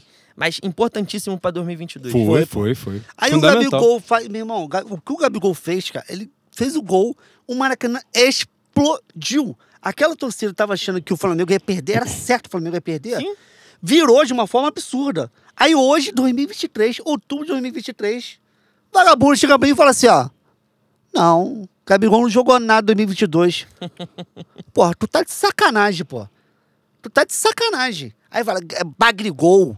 Aí o pessoal vai na live, quando o Flamengo empatou com o São Paulo. Fala aí teu Gabigol agora. Eu sei, porra, meu irmão, tá de sacanagem. Aí tu pensa, lá em 2017, se eu não me engano, o Guerreiro teve o doping, ficou um tempão afastado. Guerreiro que nunca foi porra nenhuma no Flamengo. E ficou afastado por um jogo da, do Seleção do Peru, né? Exatamente. Ele masca a coca. É, assim, exatamente, É, é. ficou afastado Assim, por doping. masca a coca que ele Voltou, Flamengo Internacional. Foi o que ele falou, que é, É, uma- é a versão oficial dele. É. Importante que se diga. Flamengo Internacional, aí o Guerreiro no banco de reserva. Aí o maluco lá chama o Guerreiro, a torcida explode no Maracanã gritando: acabou o caô, o Guerreiro chegou. E eu lá assim, ó, cara, por que a torcida do Flamengo tem tanta idolatria pelo Guerreiro, cara? E provavelmente essa mesma galera que ficava apaixonada pelo Guerreiro tá falando mal do Gabigol hoje. Sim. Tipo, pra mim não tem a menor lógica isso, cara. Tudo bem. Aí o pessoal fala assim: ah, lá no grupo, tem um grupo WhatsApp dos membros. Aí o cara falou assim: eu não entendo, rei, essa tua defesa pelo Gabigol não pode criticar. Aí eu falei assim, cara, pode criticar. Você, você não pode Deve falar com o cara. É, exatamente. Deve criticar. Você pode, até um Gabigol deve se criticar. Eu acho que o Gabigol tá jogando nada. Eu achei que teve finalização. Agora, outra coisa, você falar assim, ó, esse merda tem que ir embora do Flamengo. Esse bagre, esse merda. Porra, aí não, cara. Na- Aí, aí eu já fico, não, aí não, pô. Não, não dá. Entendeu? Então, assim, eu entendo que Ele tá numa temporada a paixão traz isso. tenebrosa e ele tem 20 gols. É uma Exata- temporada. Porra, Exatamente. no subsolo da merda, que é a temporada dele. Você olha pra ele, ele não tem condição, ele, ele se movimenta mal, você vê que ele tá mal. Aham. Pra... Ele um tem lance 20 bastante, gols, tem, porra. tem um, um lance bastante emblemático nesse, nesse jogo de sábado, que o Flamengo faz uma jogada foda, o Luiz Araújo dá um corta-luz genial, que era para o Gabigol estar atrás dele, atacar a área, estar atrás do Luiz Araújo, chutar e, e ele acertar o gol, a gente ia fazer o gol, porque o Cássio estava vendido já. E ele fica na entrada da área, ali na meia-lua. Então, é, mas é eu- um lance pra mim que eu acho que exemplifica que ele largou a temporada. Cara, eu acho que não. Eu acho que é falta de. Cara, a gente não pode falar sem contextualizar o São Paulo e o Vitor Pereira. Eles, cara, eles, cara, arrebentaram a forma de Flamengo jogar. cara. Não, eu acho, eu acho que tem Entendeu? uma, tem uma Porque questão se você pegar a emocional. jogada do. Também, tem. também. A até Emocional. isso, né? É, exatamente. Mas eu acho assim, aquela jogada do Gabigol, tu vê. O Gabigol fazia muita jogada com o Rodinei até. Rodinei pra linha de fundo e cruzava na boca da área ali. Ah, é verdade, verdade. Tinha. Então ele sempre fica posicionado e a bola não chega, ele fica assim, ó, porra, aqui, porra, aqui, toda hora ele fica aqui, aqui. Tanto é aquele jogo do que ele não jogou, ele mandou lá pro Rasqueta, essa bola não toca pra mim, uma brincadeira assim, né? E realmente a bola não chega. Aí eu entendo, cara, eu entendo o seguinte. Ah, Gabigol tá jogando porra nenhuma, que não sei o quê. Beleza, eu tô o Pedro. O Pedro jogou muito? Ninguém tá jogando, cara. Aliás, alguém levantou os, as Ninguém tá estatísticas jogando. do jogo. O Gabriel participa mais, com muito menos minutos, ele Aham. participa mais do jogo, dá mais passe certo, percentual melhor e tal, não sei o quê. No final das contas, ele participou melhor, mais e melhor do que Aham. o Pedro, né? Então, assim, eu acho que tem um componente aí que não tem como ser desconsiderado, que é o fator emocional mesmo. Eu acho que o time, em algum momento, é, eu acho, aquilo que eu tava falando aqui do, do Tite, que é o nosso próximo ponto, o ponto de pauta do Campeonato Brasileiro que é desimportante, essa é a verdade. Se a gente chegasse aqui com seis pontos de desvantagem só pro Botafogo, a gente ia caçar os caras. Calma aí, mas ah, tem, tem Não, outro- mas é só porque a gente vai pegar o gancho pro principal que vai jogar pra tudo. Não, mas nesse ponto do Gabriel, tem uma coisa que é importante a gente ressaltar de novo, e eu queria saber a opinião do, do rei. Ressaltando de novo que toca no coração dele, eu gosto quando ele fica. Ele tá puto. Ele é tá bom, puto. é eu, bom. gosto, eu gosto de ver ele assim. Só É te amo nessas condições. É, você acha que esse, esse ódio ao Gabigol é uma coisa orgânica, natural das pessoas, ou se é um movimento de manada, ou se ambas as coisas coexistem? Cara, então é uma excelente pergunta. É tudo, para mim é tudo isso. Primeiro, existe uma coisa que é a visibilidade que o Gabigol dá. Então qualquer coisa que você falar do Gabigol vai dar audiência. Segundo, se você falar com ódio, dá mais audiência ainda. O ódio tem um poder impressionante de unir, cara. Assim, as pessoas gostam de odiar. É, é um prazeroso. Eu até usei no vídeo um exemplo. Se você tá andando na rua tiver a camisa do Flamengo, e você falar, porra, cara, eu odeio o São Paulo, e você falar que eu odeio o São Paulo, somos amigos. Agora, se eu falar, eu odeio São Paulo, você eu não acho, acho culpa do jogador, eu nem quero papo contigo. O ódio une as pessoas. Esse Isso é verdade. Então, se você junta Gabigol com ódio, a- a- a- o clique vai lá no alto. É, mas eu acho que existe é, uma. É, para mim, é uma perseguição. Mas assim, se você pegar os últimos anos do Flamengo, sempre tem um que era o bode expiatório. Né? O Diego Ribas foi bode expiatório. Sempre tem um que O Arão foi. Arão foi, e assim, com certa razão, é, eu entendo o, eu entendo a perseguição diária, entendeu? Assim, por exemplo, Gabigol, Flamengo e São Paulo, é, São Paulo e Flamengo, Gabigol entrou 40 minutos. É, Gabigol Flamengo, como se ele fosse o culpado pelo. tipo, é uma loucura. E a pessoa ficar a semana inteira é no Twitter, praticamente todos os dias falando Gabigol, cara. A gente. A gente É uma parada assim, cara. Essa pessoa, o Gabigol, comeu alguém da família dele. Não é possível, pô. A gente bate aqui muito no Peruquim de Avejaneda, que pra mim é um dos partícipes desse ódio ao Gabriel, até pra pôr o Gabriel como escudo a críticas à diretoria. Mas tem outro ponto, eu concordo com você, eu acho que ambas as coisas coexistem. E isso me maltrata. Pra mim, tem gente que tem um ódio genuíno do Gabriel. Por ele ser quem ele é, por ele ter pouca idade e ser tão gigante no Flamengo. Acho que as pessoas, não sei se é inveja. E, e não é inveja de, de rival, não. É inveja de rubro-negro. Não sei, não sei. O Gabriel desperta nas pessoas um sentimento antagônico. É, eu, eu Ou também... é uma defesa cega. Eu acho que é uma temporada que ele tem que ser criticado sim. E aí entra a questão da ponderação que a gente estava falando aqui antes de começar. E outras ode- odeiam ao ponto de o que ele fez de bom não importa, qualquer um. Se fosse o Josafá lá, a gente seria campeão da Libertadores, a gente ganharia a porta. Não, não é assim. Então, acho importante que as pessoas trabalhem a ponderação, antes de mais nada. É, a- a- todas as pautas, independente de Flamengo, quando, quando não há ponderação e as coisas são levadas para o extremo, a, a- a chance de haver um equívoco é gigantesca. Exatamente. Novamente, fazendo o link com outra coisa que a gente estava falando e você é o que falou. acontece no meu pós-jogo após uma derrota. Mas depois, no jogo Quando a cabeça fria. Exatamente. A gente pode falar também, novamente, da quantidade de vezes que as pessoas durante 2023 puseram na rua Gerson, Everton Ribeiro. Enfim, pra mim, dessa lista, do- dos nossos velhos, o Felipe Luiz só pode sair. Só pode sair, não. Ele tem que sair porque ele não tem mais condição. Né? Ele não consegue jogar 10 partidas em, em 5 meses. Aham. Ele já tá velho. Davi Luiz, que não é um, um prócer do Flamengo de, do- de 2019 pra cá, mas 2022 jogou bem. Do resto, irmão, tem que esperar. Até o Cebolinha eu acho que tem que esperar 2024. Eu também acho. A gente, cara, E o eu- Pablo eu- porque acredita que a bato terra é plana. tecla. que ele é maluco. Ele é maluco. É, cara, eu bato nessa tecla. É você não tem como você analisar reformulação no elenco contando com esse ano. Porque o trabalho do Vitor Pereira, pra mim, foi muito ruim e o do São Paulo também foi muito ruim. Exato. Assim, cara, se um.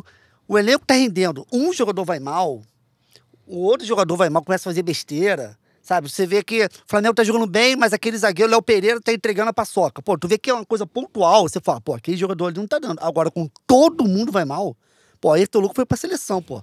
Voltou e virou um bagre.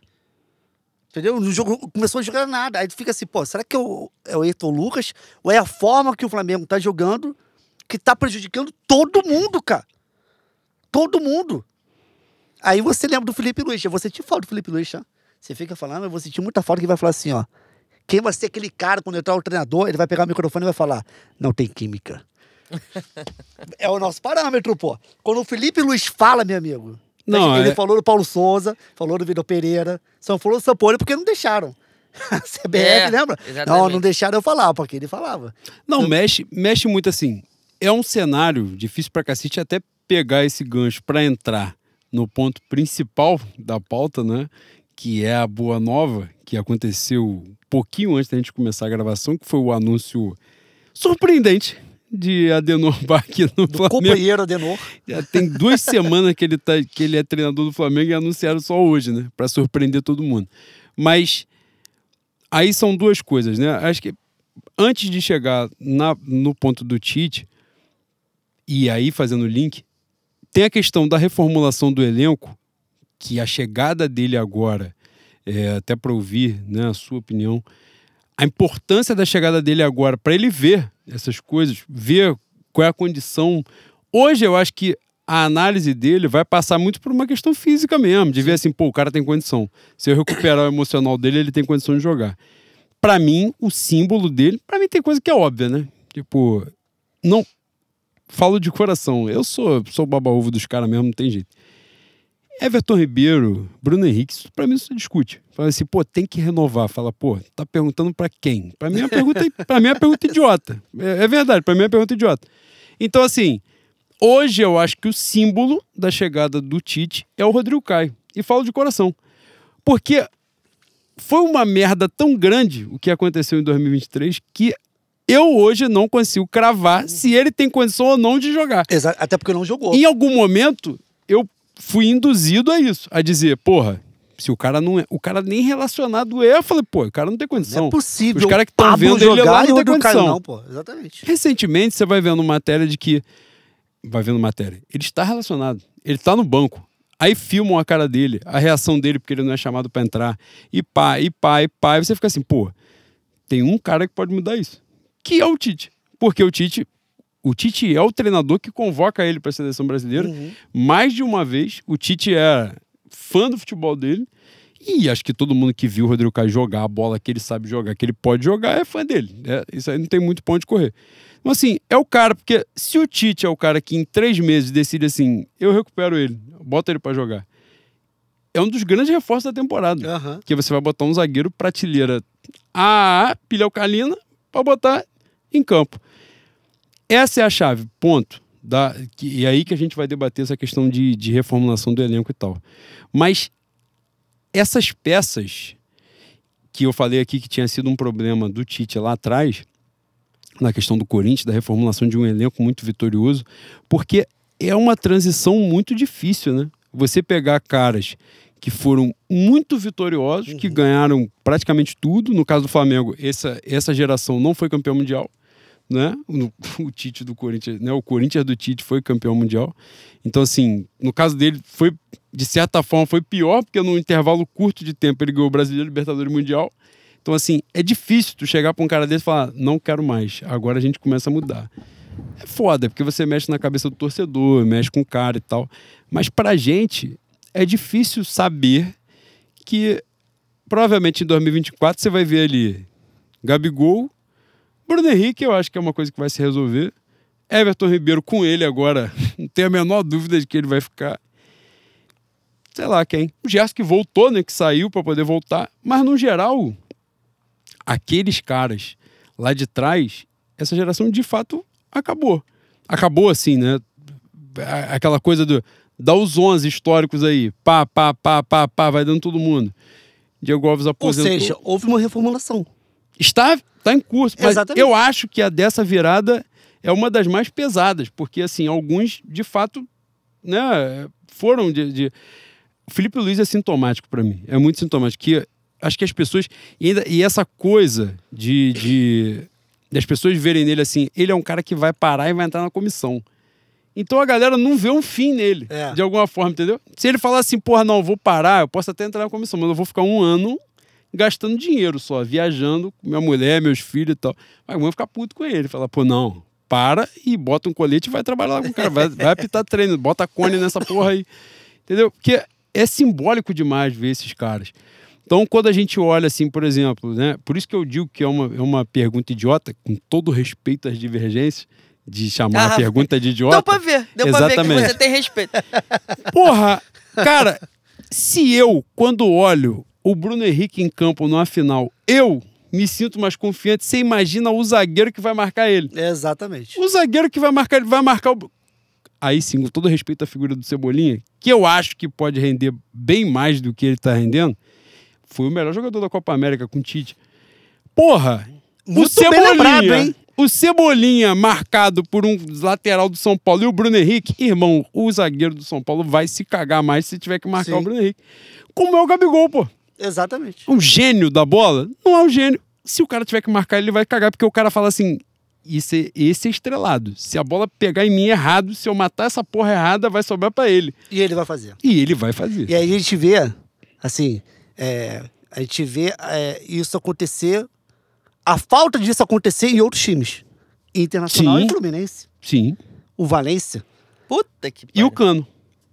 E o Cano. Mas assim, Você vê a diferença. aí eu até botei, fiz discussão isso no canal, que o pessoal tava discutindo ah, o valor do Bruno Henrique. O Flamengo não pode pagar a Flá Finanças, já tem a Flá Finanças. não pode pagar, porque não sei o quê, no Bruno Henrique. 2 milhões, Que coisa absurdo. absurda. Aí eu, por curiosidade, fui pesquisar quanto que eu, depois daquela lambança que ele fez no, no Internacional e Fluminense, fui pesquisar o valor, o salário dele. 1 milhão e 100 mil Do Valência. do Valência. Com luvas, 1 milhão e 400 mil por mês. Aí eu falei, aí eu falei assim, meu irmão, que, Que é mais velho que o Bruno Henrique. é mais velho que o Bruno E Henrique. não entregou nada E pro o Internacional. Bruno Henrique, filhão, jamais perderia aqueles gols numa semifinal de Libertadores. Jamais. Aí você vê, o cara vale. Cada centavo que pagar pro Bruno Henrique vai valer. E aí, você tá falando dessa porra, o que, que você acha do mantra que, mantra que está sendo usado exaustivamente na rede social? O Flamengo é maior que tudo e todos. Que, na verdade, é um fanismo que deveria ser correto e usado no momento certo. É usado pra desmerecer o ídolo.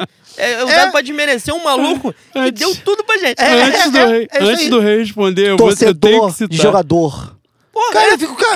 Cara, eu tenho que citar uma das arrobas mais geniais do Twitter, que é o Vitor Bruno, que ele simplesmente fez uma postagem numa tarde aleatória. Eu estava no escritório. Na hora que eu abri o Twitter, ele tinha acabado de fazer, tinha um minuto da postagem. Ele botou assim: toda vez que eu vejo. O Flamengo é maior que tudo e todos. Eu sei que o Flamengo está trocando o Messi pelo Walter Minhoca. E ali, ele, caralho, ele foi definitivo. De uma maneira, não tem o que falar depois. Que a hora que você pondera isso e fala assim, não, isso é um merda, isso é um merda, o Flamengo é muito maior. Quem É. vem depois do Bruno Henrique? O Cebolinha. É, fala, porra, aí não. Exatamente. Naquela época que eu falava assim, ah, cara, pra você ver que, a loucura que virou torcida do Flamengo. O, o resultado ruim deixa a pessoa maluca. A ponto de a galera achar plausível naquela época de vender o Pedro, pô. Lembra? Tem uma época que queria vender o Pedro. Que Sim, teve a sim. proposta do mundo árabe. Não, tem que vender esse Pedro. Quer ficar aqui no Flamengo? Vende o Pedro. Serve pra nada. Hoje tem que ser titular no lugar do Gabigol. Aí eu lembro daquele vídeo do Davidson, cara. Flamengo Cuiabá, que o Davidson depois foi numa. uma- aquele campinho explicar, não, porque o Pedro marca mal e as pessoas, viu? O Pedro não joga nada. Eu falei assim, meu irmão, daqui a pouco estão falando pra vender o Pedro comprar o Davidson, pô. Porra! Eu falei assim, daqui a pouco tô falando. Porque o Davidson, ele tem uma função tática, meu irmão. Vai tomar no cu. Você é função tática, caralho. Porra, é o Pedro Rei da América, filho. Porra, tu quer marcar um volante, meu irmão? Um- ai, porque o atacante tem que marcar volante. Meu irmão, é o Pedro, filho. Rei da América. Tudo bem que é importante. Agora você botar isso como primordial, eu tô cortando a porra, contratar a porcaria do Davidson, meu irmão. É uma loucura. Aí o pessoal fala assim: ah, torcer, você é torcedor de jogador. Pô, isso, assim, dá- isso me dá muito Puta, ódio, mano. cara, isso me dá um ódio. Quer ver outra coisa que me dá ódio? É. É. Você, Mengão, até na derrota. Isso me dá um ódio, cara, que eu acho tão boçal. Exatamente, É, é. uma, uma boçalidade, assim, tão grande. Aí eu penso assim, cara. Eu sempre falo isso na live. até, Eu, eu- na live também eu uso pra desabafar. Mano, tô tomar no cu É um também. divã seu também. É um divã Você meu. entende quando a gente fala que isso É, aqui é um exatamente. Aí eu falo assim, cara, olha só, você ser Flamengo significa que você. O que é o Flamengo, cara? O Flamengo tem uma história, certo? A história é escrita por ídolos. Então, assim, você amar os jogadores, idolatrar os jogadores também significa amar o Flamengo. Como é que eu vou amar o Flamengo não amar o Zico, cara? É evidente. Sacou? É, é uma coisa está ligada à outra. Tipo, as pessoas te falam isso nem pensam o que estão falando. Aí você é torcedor, você coloca jogador em cima do Flamengo. Aonde, filhão? Tu acha que se um- amanhã o Gabigol ser do Flamengo, vou deixar de ser Flamengo? Jorge Jesus ser do Flamengo, eu sou Flamengo, pô. Só que eu quero os melhores aqui. E pra mim, os melhores são eles, pô. Até porque o que a gente viveu de Flamengo, pelo menos a minha geração do Juan, é muito mais pica do que glória, né? Exatamente. Pô, eu lembro que em 95, eu falei, falei pra você no Foi, WhatsApp. foi. Pô, 95, Romário no Flamengo, meu irmão.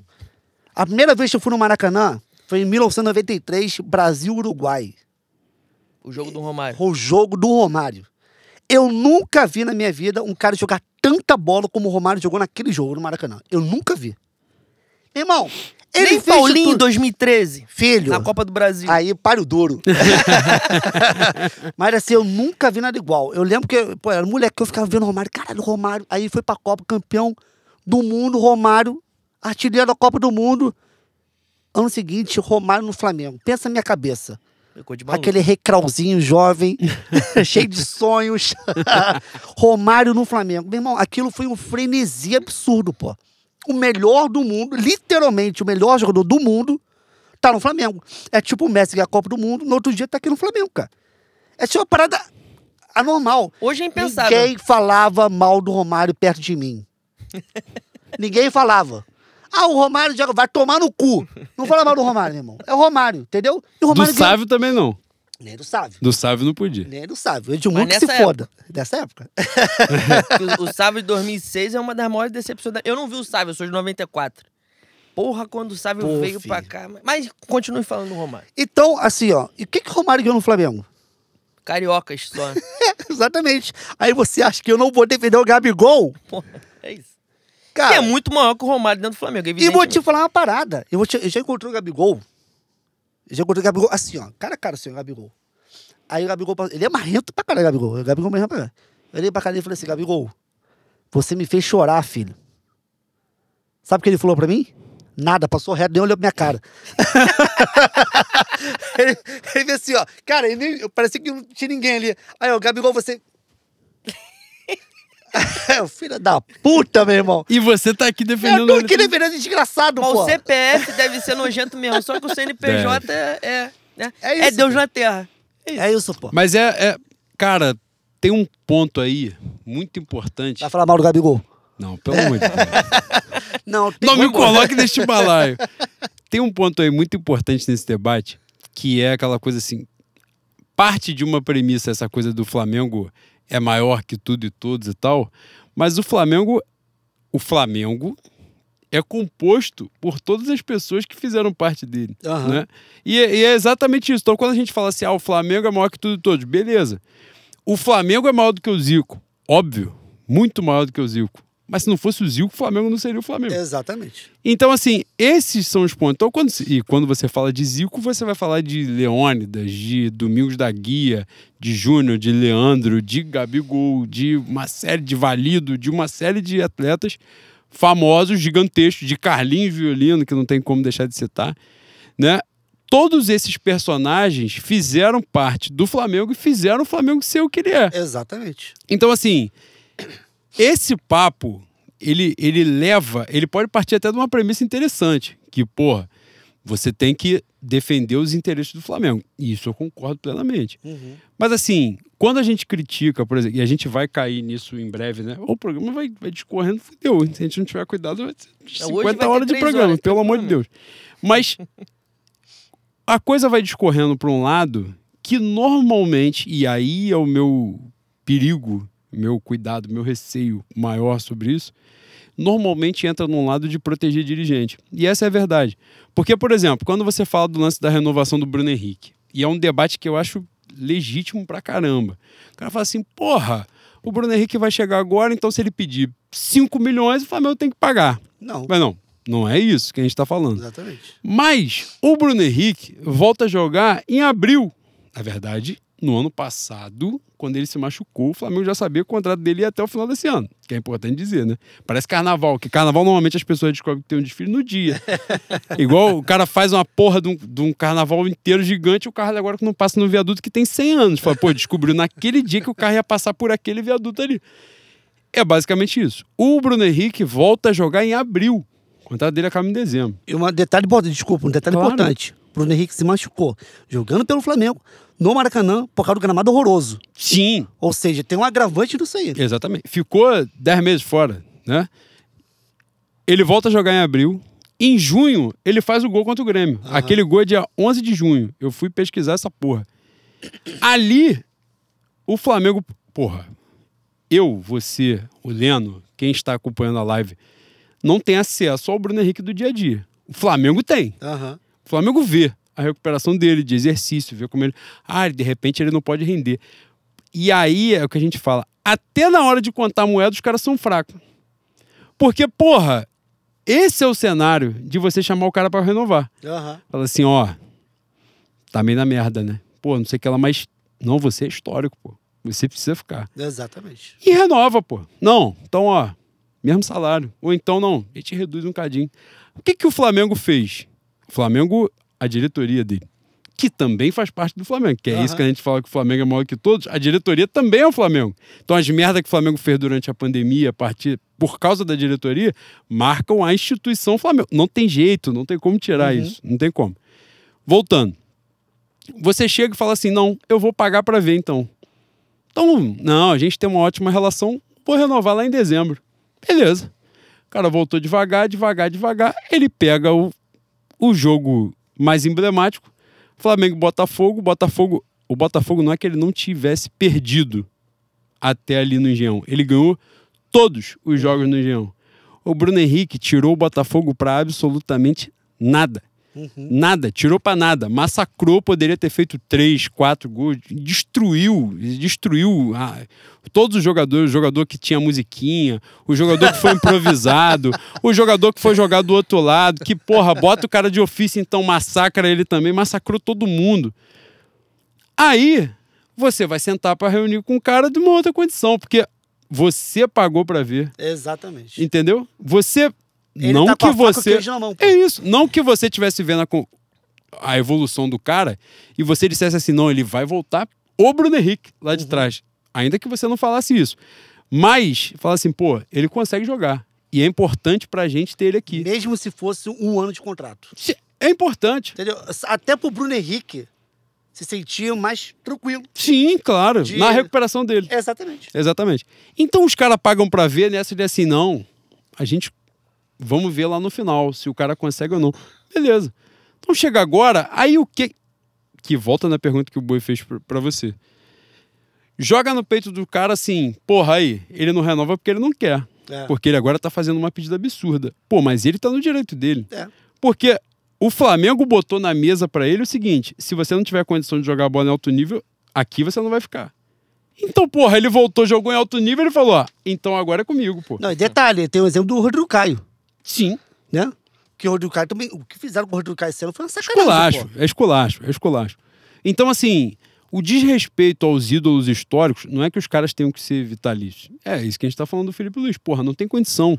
Não tem condição. Ele tá ali, ele jogou uma atuação absurda naquele Flamengo e Grêmio, lá na Arena do Grêmio, que é o grande jogo do, do São Paulo no Flamengo. O Flamengo massacrou o Grêmio, saiu de Aham. lá com 2 a 0 poderia ter saído com 3, 4, 5. O jogo seguinte do Flamengo é Flamengo Atlético Mineiro. Vocês aceitariam o Felipe Luiz ano que vem, no, no final do Carioca, como auxiliar? Eu Ou achava como que o membro Felipe da Luiz. comissão? Eu achava que o Felipe Luiz já, já seria auxiliar do Tite, pô. Eu tô nesse nível. Você espera que 2024 seja, É, pelo menos. E- Esse é o ponto. Então, assim, é, é- o Flamengo é feito desses caras. Então, não é dizer que o Flamengo, quando a gente fala que o Flamengo é maior do que eles, não, isso é um fato. Isso aí Aham. ninguém questiona. Mas, assim, se não fossem eles, a gente não era esse Flamengo. Hoje a gente está falando desses caras, mas os outros do passado também. Então, Aham. assim, o reconhecimento histórico, é exatamente. A gente. Foi até um dos programas recentes, eu brinquei agora com o Sávio, porque teve um dos últimos programas que a gente falou sobre isso. O Sávio não foi muito recorrente na minha memória. Eu começo a acompanhar futebol em 98. Então ali o Sávio, pica da galáxia, já não estava mais, nem estava mais no Flamengo, né? Uhum. Em 98 ele já tinha cumprido o papel dele, a missão institucional de ganhar o Mundial do Vasco lá no, pelo Real Madrid. O Sávio é tratado por todas as pessoas que acompanharam futebol na década de 90 como uma sumidade. A Uhum. ponto de você ver o Flamengo em 2019, todo mundo assim, escala o Flamengo que você viu. Muita gente bota. E essa porra tocava o meu coração, porque o cara chegava assim, pô, escala o Flamengo que você viu, dá os 11. Dá- Viu 2019, dá os 11. Tira assim, ah, estourando você, porra, implicante, vai tirar um Pablo Mari, mete um Juan estrategicamente, bota um, sei lá, sei lá, qualquer porra. Mas, pô, os pica não tem como tu tirar. Aí o cara pescava um Everton Ribeiro assim, fala, Sávio, tira um Bruno Henrique e fala, Sávio, falei, quê? Sá- Sávio, porra, Sávio, porra nenhuma. Aí os caras, não, Sávio, É bota porque o tu não Sávio aí. pegou o Sávio. Então, assim, porra, e o Sávio ganhou coisa pra caceta no Flamengo. Pelo contrário, ele vem num período que o Flamengo se fudeu de verde, amarelo, azul e branco. Perdeu tudo que podia perder, o Flamengo perdeu ali. Ele apanhou O do Romário, o Sávio. O Ainda teve essa porra, Teve, teve, essa porra. O Na Sávio, 95 teve É. porrada do Romário com o Sávio, pô. o Sávio, Que isso, sabia dessa porra? não? o é isso que eu falo. Esses caras, eles constroem o Flamengo. Sim. Eu digo aqui, pô, tem cara de 2019 que eu vou olhar. Se eu tiver na mesma sala que ele, eu vou, porra, foda, o cara tá aqui. Se o Obina entrar nessa sala aqui, eu vou ficar igual Eu choro, criança. eu eu choro. vou fazer vergonha. Se o Filho, Júlio César entrar aqui, eu Júlio choro César também. entrar aqui, eu faço vergonha. ah, se E o é Zico isso. entrar aqui, tu caga nas calças, É isso. filho. Eu, Zico, eu, Eu cago nas calças. já contei essa porra em alguma temporada do, do extinto do finado Fé no Mengo. Fui convidado para participar do ensaio técnico da Imperatriz quando a Imperatriz fez, teve o Zico como enredo. E aí arrumaram uma camisa de diretoria, fui e tal, não sei o que. A gente lá no setor 1 parado, esperando.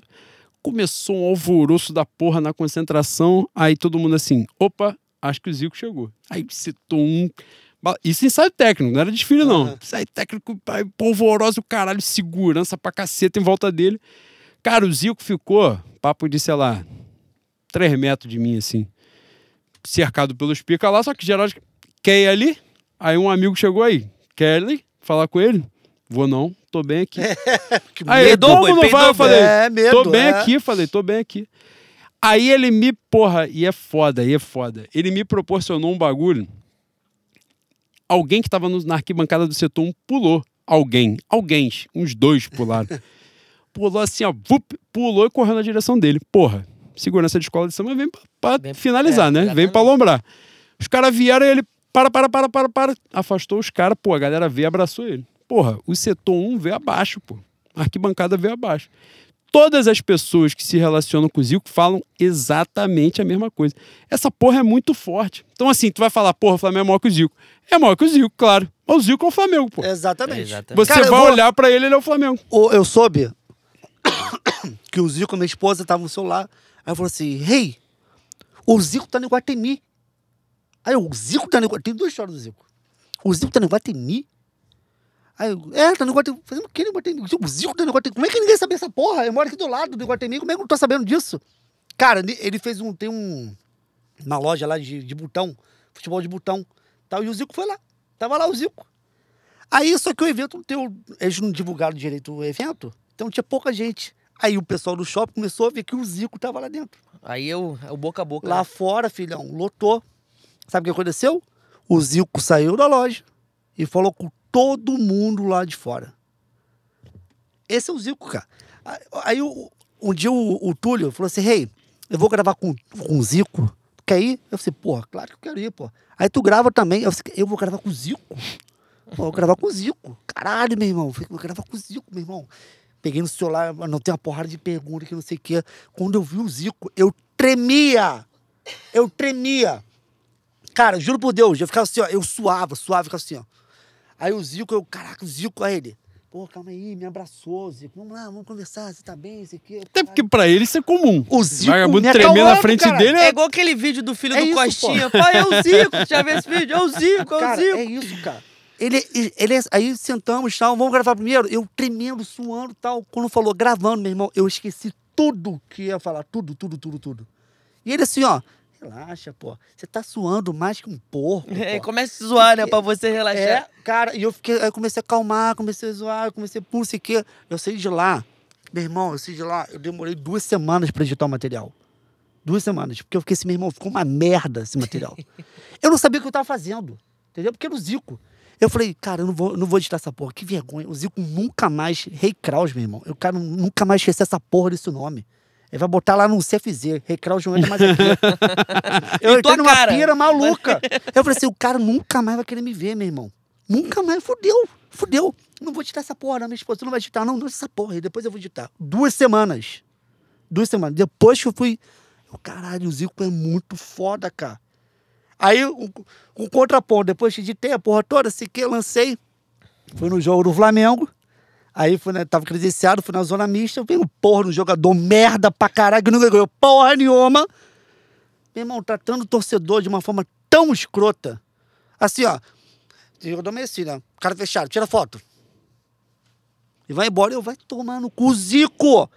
O Zico, filho, não faz isso. Você Foi não muito fazer. digno de não Assim- citar o nome do filho da puta que fez É isso. Tu foi muito É porque digno. são vários, cara. É, ah, não. E você Nossa, talvez não símbolo. lembre, mas você É um lembra. símbolo. Tu lembra. Lembra, enfim. Não vou longe. Há pouco tempo aqui eu citei aqui no, no, no podcast. Eu, eu sou torcedor de jogador, É isso. falando do Zico. Eu fui aqui ao. Eu citei aqui no, no podcast recentemente. Eu fui ao Museu do Flamengo com, com Bruna e tal, com as meninas. E a gente lá, pô, curtindo pra caramba, vendo. Emocionante, é uma experiência que, pô, recomendo demais que as pessoas façam. A gente teve a sorte, a cagada colossal, transcendental, de na hora que a gente tá num setor que é voltado para Libertadores de 81 e para o Mundial de 81, que é belíssimo, né? Tem uns, umas coisas lá, enfim, a, a decoração é linda e tal. Bruna foi me pedir para tirar foto dela com Maria Luísa e tal. Eu tô tirando foto. Cara, uma pessoa parou do lado assim, e eu achei que a gente foi num domingo. Então assim, achei que era alguém na fila, né, Aham. para entrar. E não prestei atenção. Quando eu acabei, beleza, elas saíram, eu baixei o celular. Pô, quando eu olhei era o Adílio, mano. Aí eu olhei, aí sabe aquela que tu sai assim, volta, eu olhei, caralho. Aí eu não sabia como reagir. E a Bruna não tinha se ligado que era o Adílio, porque ela estava voltada para tirar foto. Acabou, ela, vup, saiu para outra parte, né? Aí eu meio que olhei para ela, pô, olha pro lado. Aí ela olhou o Adílio. Cara, do nada, todo mundo começou a chorar ao mesmo tempo. E aí, pô, e o Adílio numa simpatia É, colossal. Maluco, eu, eu lembro disso assim, de olhar pra ele e falar assim: pô, mestre, só posso te falar uma parada? Obrigado, posso te dar um abraço? Aí ele, claro, pô, meu filho, com certeza, pô, me abraçou e tal. E a gente chorando, eu, eu só consegui falar isso pra ele. Falei, pô, obrigado, valeu. Aí quando a gente sa saiu desse setor de Mundial Libertadores, é belíssimo. Acho que vocês, ah, todo mundo que puder ir, vá mesmo, porque é maneiro pra cacete. Tem uma parte que lembra aí os títulos recentes, obviamente, os títulos recentes, pô, tem mais coisa, tem mais material, né? É, é evidente, é lógico. Porra, só que nessa, quando a gente chegou, tinha um senhor de idade lá. E aí saiu o Adílio. Porra, só que eu ouvi falar do Adílio. Aquele coroa viu o Adílio. É, exatamente. Pô, quando ele identificou, quando ele se ligou que quem tava ali era o Adílio, puta que pariu. Ele bateu no peito do Adílio e parava e ficava olhando assim. Ele não falava nada, mano. E aí do nada ele foi lembrando e falou assim: tipo, eu te vi num Flamengo e Santa Cruz, uma porra cu aleatório qualquer. 80. 1947. Caralho! E, e o coroa assim, pô, obrigado, obrigado, obrigado. E ele, uma simpatia, uma simpatia. As pessoas dizem que outros jogadores dessa época também são. O Uri Geller, né? Muita gente fala muito bem dele também. Rondinelli dizem que é um cara muito, né? Muito falastrão e tal, que gosta também das pessoas, não Você sei o que viu lá. essa, essa geração do, do, do Zico? Não.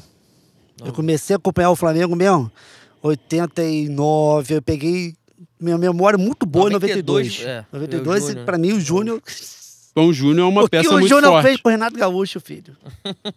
Então o Júnior é uma peça muito forte pra você. Muito, pô. Então, Então é- fa- eu falar mal do Júnior pra você é um. Eu mando você absurdo. tomar no cu. E pegando esse gancho todo que a gente tava falando disso, de o Flamengo maior do que tudo e todos, mas explicando o real sentido Só disso. só um momento. Claro. Quem não chora não mama, né? Cara, você tem que falar, você dá o recado que o Pix Porra, é seu, que é onde cai o, O negócio. Juan, ele é o host. E você programa. tem que dizer que as pessoas se emocionaram, que a, a hora de, de É pingar o negócio é. é. a hora da emoção. Exatamente. As pessoas choraram. As pessoas não estão vendo, mas o Recreio se emocionou aqui. Se tá? O olho dele foi cheio de lágrimas. O olho, os olhos lacrimejaram. A hora de falando pingar de é agora. Arthur Antunes Coimbra. Pingar o Quem não negócio. chora não mama, né? Isso aqui é um projeto que, pô, muita gente, quando a gente começou, tá acostumado com mesa cash, achou que isso aqui seria um- uma entrevista. Provavelmente não pegaram o início, né? Estavam reclamando que a gente estava falando pra caralho e você estava falando um pouco. Na verdade, isso aqui é a mesa de bar, é um projeto meu e do Juan, onde a- a- agora está possibilitada a participação coletiva de vocês ajudarem a gente né, nesse sonho e no crescimento. Trouxemos o nosso querido Rei Carlos, que todos vocês conhecem, talvez seja hoje o maior influenciador rubro-negro. Calma, Talvez seja. calma. Quem É puder. gigantesco, é gigantesco. É gigantesco. Quem puder Não. pingar pra ajudar o projeto e quiser sentir o Zico tocando no seu coração depois do Recal O amor ao Flamengo É vai ditar o valor. 50 reais. É isso. 100 reais. Exatamente, exatamente. O quanto você ama. Se Arthur, Exatamente. 5 reais não vai falar o teu amor pelo nosso Mengão. Não vai. Agora 50 já dá. se Arthur Antunes Coimbra tocar no seu coração, pinga um pix, por favor. O, a chave está no, Não. nos Se você ama o Mengão, você Ué, é vai foda, ajudar. Essa é foda, essa é foda. Essa é forte, tá? Essa é forte. Podemos dar continuidade. Pegando esse gancho do Flamengo maior que tudo e todos, mas explicando a essência disso, não tem como o ponto principal, a gente já passou de alguma forma por ele aqui, mas agora falar diretamente dele, a boa nova de hoje, que é a oficialização da chegada do Tite. Primeiro ponto, sua expectativa no seco sobre isso, a chegada do Tite ao Flamengo. Vamos lá. Flamenguista é uma coisa. É, é uma coisa louca, né, cara? Ser o Flamengo, né? Eu nunca imaginei o Tite no Flamengo, pô. Começa por. Nunca imaginei. Ah, calma aí, calma aí, calma aí. Juro pra você. Nesses últimos anos, tu nunca imaginou? Nunca. Eu era daquele flamenguista que falava que o Tite odeia o Flamengo. Eu falava assim, meu irmão, o Tite odeia o Flamengo e ele tá, ele tá convocando nossos jogadores pra fuder a gente. Aí ele convocava. Fala baixinho que aconteceu, tá? Gente Aconteceu. Não, não. Sim, muito. Sim, sim. Aí con- convocava o nosso jogador e botava 10 minutos de jogo. Cara, ele E eu ficava Me desculpa, puto me desculpa te vida. interromper, Rei. Mas é importante relembrar. É, é, na verdade, tô fazendo um papel de advogado do diabo, né? Mas foda-se, foda-se também. Mas isso ressalta o seu, o seu pensamento. Tite chega a convocar o Rodrigo Caio, o Rodrigo Caio no, de- no departamento médico, porra. Rodrigo Caio, um mês no departamento médico, ele já estava né, transicionando, treinando no campo, e ele convoca.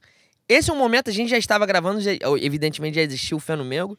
É um momento que eu fico puto e é um, é um momento que eu começo a me questionar sobre isso. Falei assim, esse filho da puta está convocando Pra pra ferrar o fuder a gente. Flamengo.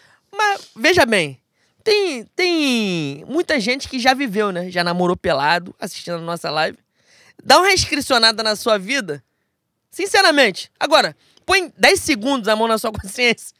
Pensa se você já não perdoou coisa pior. Ah, então, então, mas é- Já aí, aí que tá a coisa. Tu já viu Lembrando- o pastor Valdomiro fazendo essa? Foi igualzinho que ele fez agora.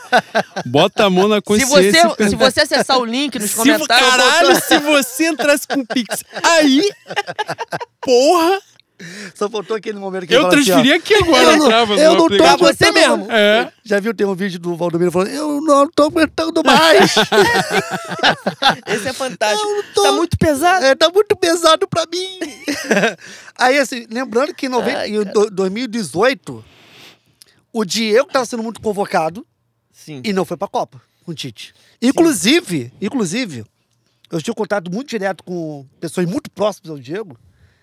O, o Diego começou a jogar mais recuado por causa do Tite, Visando a Copa. visando a Copa. E no final ele não foi pra Copa. Ou seja, ele convocava o Diego, fudiu o Flamengo e no final não foi pra Copa. E basicamente o Gabigol fez um- uma coisa parecida. Exatamente. Então, assim, ó, eu já tinha uma implicância. Aí eu ficava, porra, Tite é retranqueiro, cara. O Tite é retranqueiro. Tite, eu não quero o Tite, meu irmão. Só que o desespero do Flamengo 2023 foi tão grande que eu, quando começou a falar Tite, eu, porra, Tite não, cara, pelo amor de Deus, Tite não. Aí teve aquela coisa do Corinthians pode fechar com o Tite. Lembra? Teve aquela. Uhum. Aí eu já fiquei, pô, tom de ouro no meu Tite. Semana passada aí, O orgulho é uma merda, né? eu tive, orgulho é rei, merda. tive Não, crise de ansiedade, rei. Tive É. crise de ansiedade semana passada. Porque na minha cabeça não tinha outro, pô. É, não, sim. Não, não tinha. Aí começou, aí começou, Tite no Flamengo, Tite no Flamengo. Aí você vai, sabe aquela coisa que vai martelando na tua cabeça? Tite no Flamengo. Quanto mais se fala, mais vai ficando. é, Palpável, né? Palpável. É igual eu falo do. Quando o Flamengo fala de SAF. É igualzinho, cara. Isso vai acontecer. Vai acontecer. Mas antigamente, se você pegar o Flamengo SAF, a gente vai dando volta ao mundo, né? Leonardo, que pode voltar em algum momento, querendo vender o clube. É, então, aí o pessoal falava assim, ó, o SAF no Flamengo, no início, SAF, que coisa absurda, SAF no Flamengo, não porra nenhuma. Não, chamou os conselheiros, lembra disso? Pra reunião com não sei o que, o pica das SAFs pra vir, mas não tem nada de SAF no Flamengo. A gente não quer isso. Isso há dois anos atrás, um ano atrás. Agora, já fala abertamente SAF, né? E as pessoas já estão, ah, eu acho que tem que ser SAF mesmo. O senador que é relator bizarro. da SAF já deu 300 palestras no Flamengo já. né? Pois é. É. É. Então, assim, tu vai batendo, a coisa vai ficando. Então, nesse processo de Tite no Flamengo, Tite no Flamengo, já começa. Será que não é uma boa mesmo Tite no Flamengo? Aí, quando teve essa parada do Corinthians, já fiquei, meu irmão. Não, não vou perder pro Corinthians, não, meu irmão. O orgulho é pode. merda. no O orgulho é foda, orgulho é Aí agora o meu Adenor, meu irmão, que vai fazer no Mengão. Vou proteger ele agora. Eu tô fechado com o Adenor, com o Adenor na vitória. Na derrota a gente fala fora Tite. Cara, e tem quando- outra coisa. Pessoal, ah, o Gabigol falou, tomar no cu o Tite. Olha só, o Gabigol vai chegar no, no Tite e vai falar. Tava doidão. Me perdoa. Fui moleque. E ele não falou, ele não falou, ele deixou a É. torcida cantar. Exatamente. Aí nessa ele falou, tava doidão, não ouvi. Não ouvi o que Exatamente. eles estavam, não entendi Pô, o que eles estavam cantando e eu deixei a rolar. demais. Mas hoje, respondendo a sua pergunta, eu estou empolgado. Porque também creio que pior que o, Vitor, que o São Paulo. Não, não. Cara, eu vou te ser muito sincero, porque assim, quando o Jorge Jesus chegou, não rolou essa empolgação, porque as pessoas até nem conheciam tanto o Jorge Jesus. Assim, Aham. Depois a parada aconteceu, né, de forma transcendental e beleza. Mas eu nunca me vi de todos esses nomes que a gestão Landim trouxe. E eu acho, por exemplo, pontualmente. Caralho, é difícil. É, não, mas pontualmente eu acho que eles chegaram a acertar. O Senna, na época que veio, por exemplo, ele era o único nome. Na época ele era, ele era o técnico em ascensão, né? Ele estava no Fortaleza na época, bem, então não sei o que lá. Rolou um meio de temporada ali, né, para poder ter alguém. Ele era o cara. E ele aceitou vir, e no final das contas deu certo. Não tem como você dizer que o cara não deu certo. Né? Ele pega um trabalho do Domenech, ele consegue primeiro dá uma oscilada, mas depois arranca, faz o resultado, da chega a ganhar Supercopa, chega a ganhar estadual e tal, enfim. Saiu quando tinha que sair. Mas a chegada dele não acho um erro. Dorival, quando veio, agora, no dia, eu, eu mandei essa no grupo, assim, quando o Paulo Souza caiu, eu falei assim, pô, só pode ser ou Voivoda, que todo mundo falava, ou Dorival. Falei, porque o Voivoda, se ele for minimamente inteligente, ele não vai aceitar sair. O Dorival vai pular. E todo mundo, ah, Dorival, Dorival, quem imagina Dorival? Aí era o Dorival, já estava acertado ali, e eu achava mesmo que era o único nome que poderia naquela circunstância, não tinha outro nome grande no mercado. Ele era o cara Tinha, ali mais experiente. Tinha, né? Mas não quiseram, né? Não, é, Tinha, tinha. outro cenário. Mas assim, JJ? pontualmente, Nosso, nosso pontualmente, o Tite é um cara que e agora eu, eu falava muito isso com o Neno. O Tite ainda era técnico da seleção e eu falava assim, cara, inevitável o Tite ser treinador do Flamengo. Eu falava, pô, jura? Eu falei, juro. Ei, com todo respeito, você acompanha há quanto tempo essa patifaria que a gente faz aqui? Cara, não sei. Tem algumas semanas. Tem. A gente grava desde 2019. A gente não errou nessa previsão de fulano em algum momento vai aparecer no Flamengo. A Inevitável. todos. Inevitável. O próximo, Fernando Diniz. Fernando Diniz. Não Em sei algum quando. momento, em eu algum acho, momento. eu acho que tem aí um divisor de que era o que eu servia para cada um tinha o seu específico, né? O Tite para mim tinha um, um divisor de águas poderia ser nisso de ele pegar outro caminho que seria ele ser campeão do mundo pelo Brasil. Eu acho que se ele fosse campeão do mundo ele ia para outro time da Europa mesmo, ia ter vaga e enfim ia seguir outro caminho. Eu falo, se ele não ganhar a Copa, ele vai pintar no Flamengo. Fato, fato. Fernando Diniz, eu acho que é a Libertadores pelo Fluminense. Se ele for campeão da Libertadores pelo Fluminense, ele vai se tornar o maior treinador da história do Fluminense. Ele vai ficar muito marcado pelo Fluminense e por essa rivalidade. Vai se manter na seleção. Sim, ah, isso é fato. Ah, isso aí todo mundo já, já tá ciente, né? Mas eu acho que ele vai ficar muito marcado por um rival direto, um rival regional e tal. E eu, eu acho que isso pode, pelo menos, vamos dizer assim, não impedir. Pode ser que aconteça algum tempo, mas vai dar atrasada boa. Do que seria o caminho, vai dar atrasada. Mas inevitável. Eu acho que isso também é um cenário que vai acontecer. Mas agora, o Tite que eu tava falando, da expectativa. Cara, eu acho. Vai dar boi. Aquela. É, maluco. Daqui a pouco eu vou soltar a palavra pra eu poder puxar, fazer. Bateu. É, é complicado. E, mas eu acho, Rê, e eu nunca tive uma expectativa assim. De um cara. Acho que pega o lance na seleção, e é foda mesmo, né? Porque, tipo, é a Copa do Mundo. O cara ser técnico da seleção é a Copa do Mundo. Se ele for uma merda nas eliminatórias, for um lixo na Copa América, se ele. Mas ganhou a Copa, é Filipão. É, A merda nas eliminatórias, foi uma merda em Copa América, uma merda em tudo. Chegou na Copa, ele foi gênio, pronto. Barreiro. Gênio, Parreira.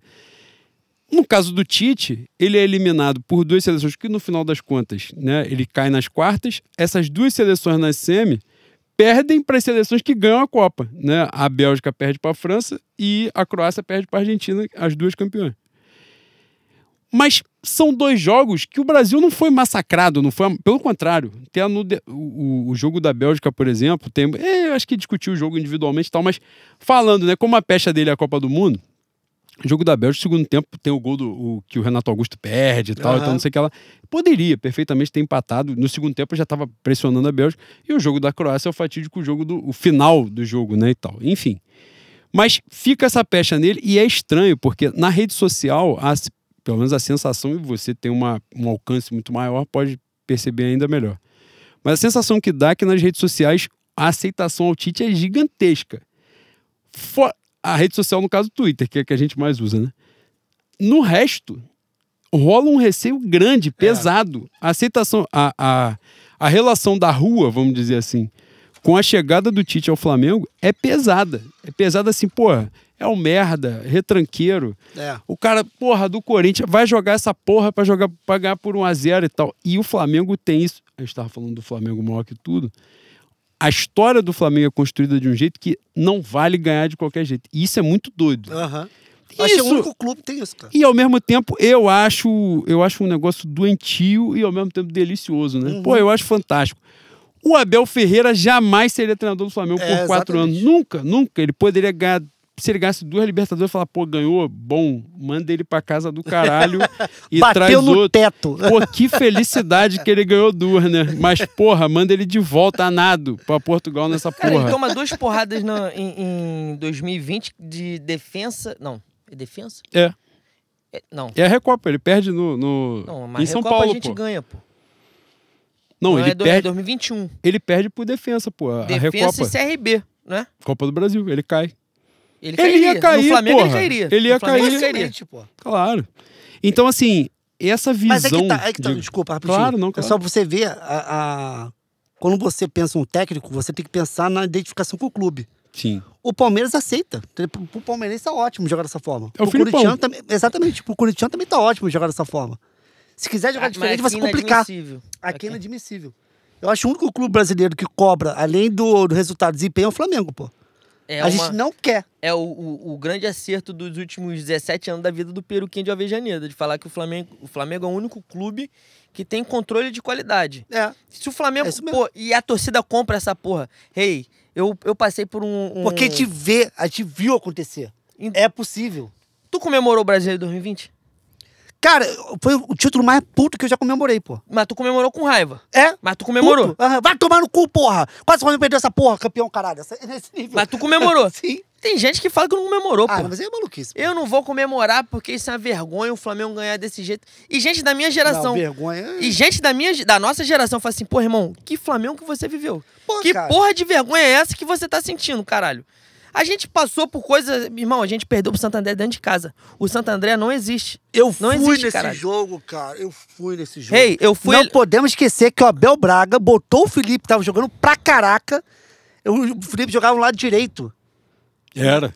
Ele botou o lado. Ele inverteu a porra toda, o Abel Braga, e tomou do Santo André. Joga com quatro inimigo, volante, pô. inimigo do Flamengo. Sempre volantes, foi inimigo do Flamengo. Quem teve ideia de levar essa porra pro Flamengo é maluco da cabeça. Ele sempre foi inimigo. Mas tu lembra que a gente foi eliminado pelo Rezende na Aham. semifinal de Carioca? Você lembra que a gente toma de 3 a 0 do Paraná em 2005? Você falou que viveu Ah, em Curitiba. cu. Esse é o momento. Paraná, o Paraná tinha chorar. sete jogadores com caganeira. Isso não é brincadeira. Foi a única vez que eu fui no Corcovado, eu era criança, eu enchi o saco do meu pai pra ir. A gente estava no caminho do Maracanã, o Rasta tava assim, a gente não sabe se vai ter jogo porque o time do Paraná está com caganeira. Está se cagando. É, Cabanhas, exatamente. América do México, Só- o pessoal fala, tava Porra. todo mundo doido. O time, o Flamengo perdeu pro América do México. Cachaçado, doido que você quer, fazer, quer dizer. Cachaçado. É, é, é o isso. time do América é do. México tava cagando e andando pro jogo. Eles ganharam 3 a 0 cara. Quando me contaram isso, eu falei, mentira. Aí ele falou assim, é verdade. Não, é um jogo, é um jogo desgraçado, né? Esse jogo do América. Eu demorei muito tempo pra ver os gols de novo, pra rever. O tem um gol do Cabanhas de falta que ele ia dar um chute que aparentemente a bola ia pegar em Santa Cruz, se pega reta firme, vai Santa Cruz, beirando a linha do trem, chega lá. Maluco, a bola desvia num filho da puta que tá no- na barreira e a bola morre no canto. Aquele gol eu paralisei. Falei assim, fudeu. É Porque isso. nesse jogo do Flamengo e América é papo assim de 25 finalizações do Flamengo e Aham. 3 do América. Aham. 3 a 0 É isso, exatamente. Então, quando a, a rapaziada da nossa geração fala Conduz assim, aí, conduz aí, conduz aí. Quando a rapaziada Bateu. da nossa. Quando a rapaziada. o chá é forte mesmo. É que é, é- ele é só forte que a gente bota na porta do cemitério. Se não fosse isso, se a gente deixasse na varanda, não bateria assim. Mas quando a rapaziada da nossa geração fala que é uma vergonha ganhar um brasileiro como a gente ganhou em 2020, eu fico assim, pô, irmão, o Flamengo que você viveu, eu vivi. Eu não É. estou entendendo a sua vergonha. É, é, não. Caralho. Então, só Minha te- vontade de comprar uma camisa, do, uma camisa do Cássio. Quando o Cássio se aposentar, eu vou comprar uma camisa do Cássio. Porque é isso? É essa vergonha? Pô, Pelo amor de Deus, eu vivi coisa muito pior em relação é, ao Flamengo. irmão. Exatamente. Porra. Pô, mas 2000 até a Libertadores 2022 não foi a mesma comemoração de 2019, pô. Sim, teve gente também falando que foi vergonha. É, não, você Caralho. quer. Bateu no teto, pode falar do Dorival. Cara, eu falei do Dorival, e depois que veio o Sampaoli e o Vitor Pereira, eu fiquei, caraca, era pra ter mantido Dorival. Era. Era pra ter mantido o Dorival. Mas ah, eu cometi esse erro. A gente cometeu esse erro aqui também. A gente falou que tinha batido no teto. Mas sabe por quê? Por causa das declarações de Dorival deu depois. Tem- é porque assim, é, agora fica mais fácil de falar porque passou tudo, né? A gente consegue chegar de tudo. longe, é, é, vendo de longe é. fica mais fácil. Mas se você pegar logo após o Flamengo ganhar a Libertadores, pô, o Dorival perdeu aquele jogo Corinthians, Juventude. Havaí, enfim, perdeu uma, uma sequência de jogos e ele falou: como é que eu vou cobrar um elenco campeão? Aquilo ali, cara, aquilo ali fudeu o Dorival. Ele ter falado aquilo fudeu o Dorival. Eu acho que ele Porque- sairia independente da- dessa declaração, Não. mas eu acho que isso reforçou. Não, não sairia não, porque o Flamengo tava com é, negociando a renovação, pô. O Flamengo estava negociando a renovação. A partir do momento que ele falou que como é que ele ia a, é, cobrar um elenco campeão e que meio que largou o Brasileirão, aí teve aquela a, a, a possibilidade de ele ir para a seleção brasileira, e isso acendeu o alerta no Isso Flamengo. também, isso entendeu? também, a Porque se tivesse a seleção brasileira, o Dorival ia sair. Eu acho que ele ia sair. Porra, em algum momento você acreditou na possibilidade do Dorival assumir a seleção? Se ele estivesse no Flamengo, eu tenho certeza, pô. Eu, eu nunca Campeão da Libertadores, nisso. campeão da Eu Copa do Brasil? acreditei nisso. Eu acreditei. Eu acreditei fortemente. Aí, assim, Eu achei que era uma... isso pesou. A gente tava O problema falando... foi trazer o Vitor Pereira. A gente tava falando de Tite e de imprensa paulista. Eu achei que era uma jogada de imprensa 011 pra destabilizar o Flamengo. É, é, aí, é. Bom, mas enfim. É isso. Eu acho que o maior erro foi trazer o, o, o, O Vitor Pereira. Pereira. Cara, pra mim, quando eu falo técnico, eu falo assim, ó, Jorge Jesus. eu sou desse nível. Se não vier Jorge Jesus, quem vem? Não sei, meu irmão. Aí... Eu acho que ele nunca mais vem. Cara, ele não vem porque o Landim não quer, pô. Vai entrar... Claramente ele não quer. Ele a falou. Gente, pô. a gente vai entrar em 2024, né? Final do ano tem. No final de 2024 tem eleição. E aparentemente vai ser uma eleição disputada. Quer dizer, disputada dependendo de como será 2024 do Flamengo, 2024 do futebol. Se o Flamengo atropelar tudo, acredito que quem Rodolfo Landim indique. Apoiava, é. né? É. Mas até aqui, até esse momento, é uma eleição disputada. Eu não acredito que seja muito diferente, não. É, Não, eu acho. Com o Landim, eu acredito que o Jorge com Jesus. essa galera do Landim, não. Eu acredito que o Jorge Jesus continue é, não querendo vir. Porque ele vai ser o fantasma dele mesmo. Não é. Aí eu te garanto que não é. O Jorge Jesus quis, quis vir. E Você eu- tem informações informação. de dentro. Cara, assim, certeza. Aquilo que o Renato Maurício Prado falou, né? mas quantas vezes Souza- que você tá falando da última vez? Ó, vamos lá. Quando o Flamengo foi. Eu sou viúva assim de tudo. Eu gosto quando você está assim. É. pegar o gancho aqui rapidinho antes de você.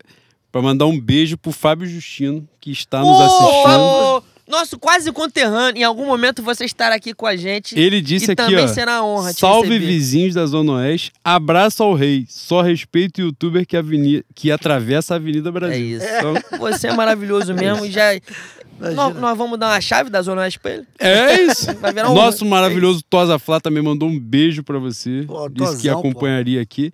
E o Falso 9 tinha escrito, nosso maravilhoso Vitor Nicolau escreveu que você é tão fantástico que ele não sabia se você estava aqui mesmo ou não. Se era uma, uma arte da Que é uma tecnologia que... possibilidade. É isso, Exatamente. Uma inteligência artificial. Só vai saber quem esteve no estúdio. É Exatamente. isso. Mas assim, voltando, se você pegar, quando o Flamengo foi atrás de treinador na Europa, vocês lembram disso? Uhum. Aí contratou o Paulo Souza, já saíram daqui falando o quê? Que não pagariam multa para nenhum técnico. Eles falaram isso. Jesus no Benfica. Jesus do Benfica. Ou seja, ah, mas vamos falar com o Jorge Jesus. Meu irmão, se você sai daqui do Flamengo falando que não vai pagar multa para nenhum técnico e o técnico está empregado, você não está querendo ser técnico. Você vai lá de otário. Ô Jorge Jesus, queremos você. É, Tem a multa do, tem a multa do Benfica. É. Então, tá bom. Tipo, então não, não vai. Tanto é que o Paulo Souza, para vir, pagou do próprio bolso Sim, na a Polônia, multa. né? 2 milhões e recebeu 10. Melhor investimento da, da história do, da Gênio da humanidade. bola, gênio da bola. É. Então, assim, aí você vê que claramente o Flamengo fez. E o Jorge Jesus está para balançar. Eu tenho um jornalista português que, ele, que eu sou amigo dele há muito tempo, o José. Ele sempre fala, quando o Jorge Jesus veio, ele falou: Cara, o Jorge Jesus ele é muito bom. Ele é muito bom. Ele vai fazer o Mengão voar. Ele falava. quando o Jorge Jesus estava naquela coisa de voltar para Benfica, ele já tinha me falado há mó tempão, cara, o Jorge Jesus vai para Benfica. Aí eu, pô, não vai, cara. Aí eu não vou contrato. Ele, eu estou te falando, pá. Mas falou com alguns meses de antecedência. Falou, pô. Ele Que falou. merda, é, ele falou, cara, ele, ele vai. Ele vai. Aí eu, pô, tem certeza, tem certeza Mas teve, absoluta. teve influência da pandemia? Teve influência na pandemia. Pô, o cara tava sozinho aqui, cara. Sozinho, pô. A, a família dele lá não podia vir pra cá, o Não aeroporto era- fechou. É, não, não era só a proposta do Benfica. Tinha também o componente da É. Tinha, pandemia. claro que tinha. Porra, eu tenho uma pulga Ele atrás da orelha apaixonado pelo Flamengo, aí, cara. Eu Hã? tenho. Porque ele assina a renovação no meio da pandemia. Então, mas o problema é que depois fechou os aeroportos em Portugal. A família dele não conseguiu vir pra cá, pô. Ele ficou, ele ficou no Rio de Janeiro sozinho, pô. Pegando o gancho.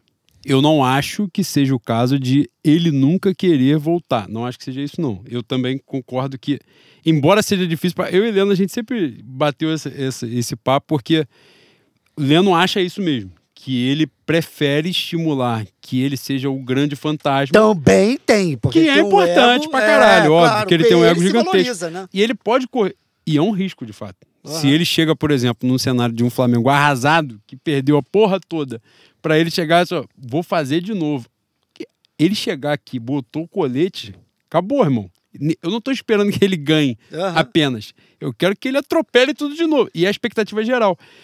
Isso tem, esse componente não tem como ser desconsiderado, isso é um fato. E eu acho que alimenta o ego dele também, vai desce. Porque todo torcedor do Flamengo que você chegar pode ter discordância dele disso, daquilo, caralho, do personagem dele, da merda que ele já falou.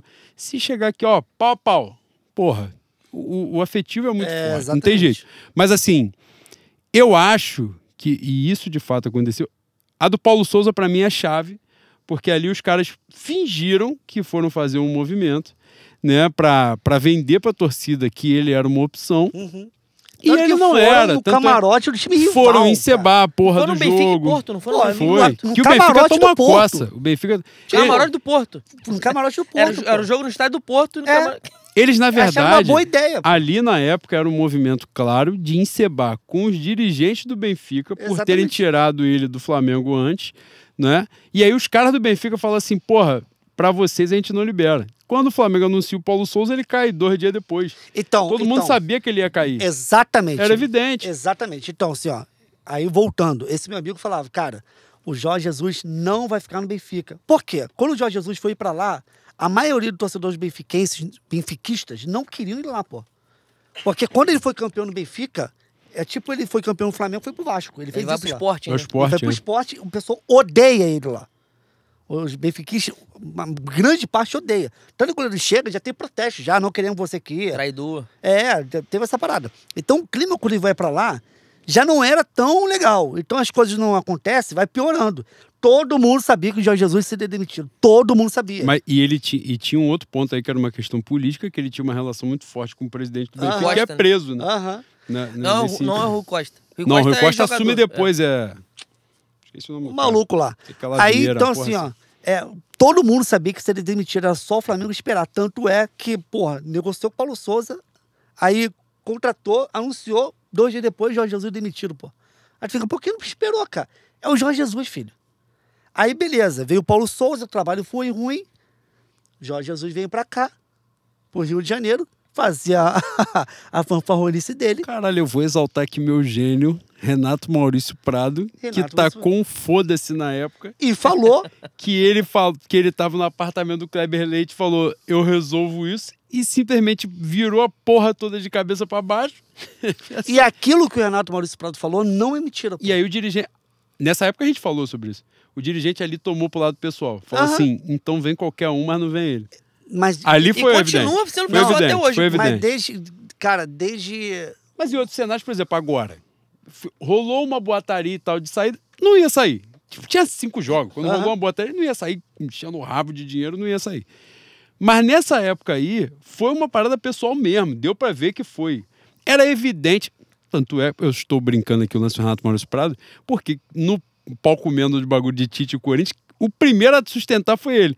E no dia eu falei isso, teve algum camarada, um comentário falou assim: não elogia ele, não. Falei, não tô elogiando, são coisas distintas. o Renato Maurício, e isso é importante pra caceta pra gente ler. Cara, eu sempre vou lembrar dessa porra. Quando o Flamengo contratou o Conca, aquela grande contratação, que é essa aí que deveriam investigar e não investigaram. Quando contratou o Conca, quem dá a contratação é o Edilson Silva. Lembra daquela porra? O filho Aham. da puta que fazia uma mão assim, um bagulho assim na Band, sei lá Aham. que era tricolor. Quem dá a contratação é ele. Aí os caras assim, porra, que merda Edilson Silva sabe de Flamengo, porra. Se o Flamengo contratou, não falei, de Flamengo ele não entende nada, mas de Fluminense ele entende. Aham. Se ele deu, houve, com a atenção que pode ser. E era. Quando o Renato Maurício Prado dá o lance do Tite, ele fala assim, porra, ele só faltou dizer quem era, né? E para bom entendedor ali, pegou a letra. Assim, é, é quando ele cita a palavra prócer. Um prócer rubro-negro um personagem influente do Flamengo entrou em contato com alguém influente do Corinthians pra dizer e tal, não sei o que lá. Os caras, não, esquece isso. Ele, a gente sondou ele e ele já tá acertado com o Flamengo. Porra. O lance do Renato Maurício Prado do Jorge Jesus, ele estava na casa de quem? Ele cita a casa, Aham. porra. Quem era o dono Foi da verdade, casa? pô. Kleber Leite, ele cita isso. Na, na- não sou eu que tô inventando. Aham, Ele, na do Tite, ele não deu o nome, aham. mas ele botou lá. Falei, Renato Maurício Prado pode ser que vocês imaginam. Beleza. De sócio e conselheiro do Flamengo é enjoado. É, Que eu falei, esse, aquele Flamengo Isso que a gente debate o Jorge aqui. Jesus, na real. Mas o que aconteceu, aconteceu. Exato. Aquele Flamengo que a gente discute aqui, ah, o Flamengo que tem lá dentro, o Flamengo dos muros da Gávea, o Flamengo pra dentro, pra fora, beleza. Esse Flamengo pra dentro, Aham. mais enjoado que ele é difícil. É, é Quando ele deu ali, imediatamente no grupo eu falei, ouve, ouve porque é real. ouve porque é... E era, pô. Tô sentindo. E Presta era, atenção, mas não era, atenção. não era, é isso, não é um bagulho mediúnico, é assim, irmão, o, o, a ideia que ele deu de onde veio, ele não falou assim, eu Muito estou detalhe, dizendo né? que é o Tite. É. Não, ele falou, um prócer rubro-negro, ele deu o caminho todinho pra você ouvir assim, é, os caras estão fazendo graça lá que o Corinthians vai... continuar. Porra, o que... eu vou- essa, eu vou, essa eu vou confidencial, posso? Estava conversando... Estamos entre pouco. Estamos entre, íntimos. pares. Entre- Ninguém está ouvindo. Estava num, num debate, num momento de ansiedade, falando sobre Flamengo com meu camarada Tosa Flá. Falei assim: porra, será que esses filhos da puta vão arrumar um negócio pra gente? Porra, será que eles vão tomar. É a crise de ansiedade, né? Será que o Corinthians vai tirar a gente dessa parada? Porra, aí a gente debatendo, ele falou assim: que, que o Corinthians tem a oferecer e o Flamengo não tem? Exatamente. Então, nesse cenário, a gente. Aí eu. Beleza. Pensei, ponderei e falei, é, faz sentido, verdade. Salvo ah, o lado afetivo, né? O que de fato tem. Não tem como desconsiderar a relação do Tite com, com o Corinthians. E era isso.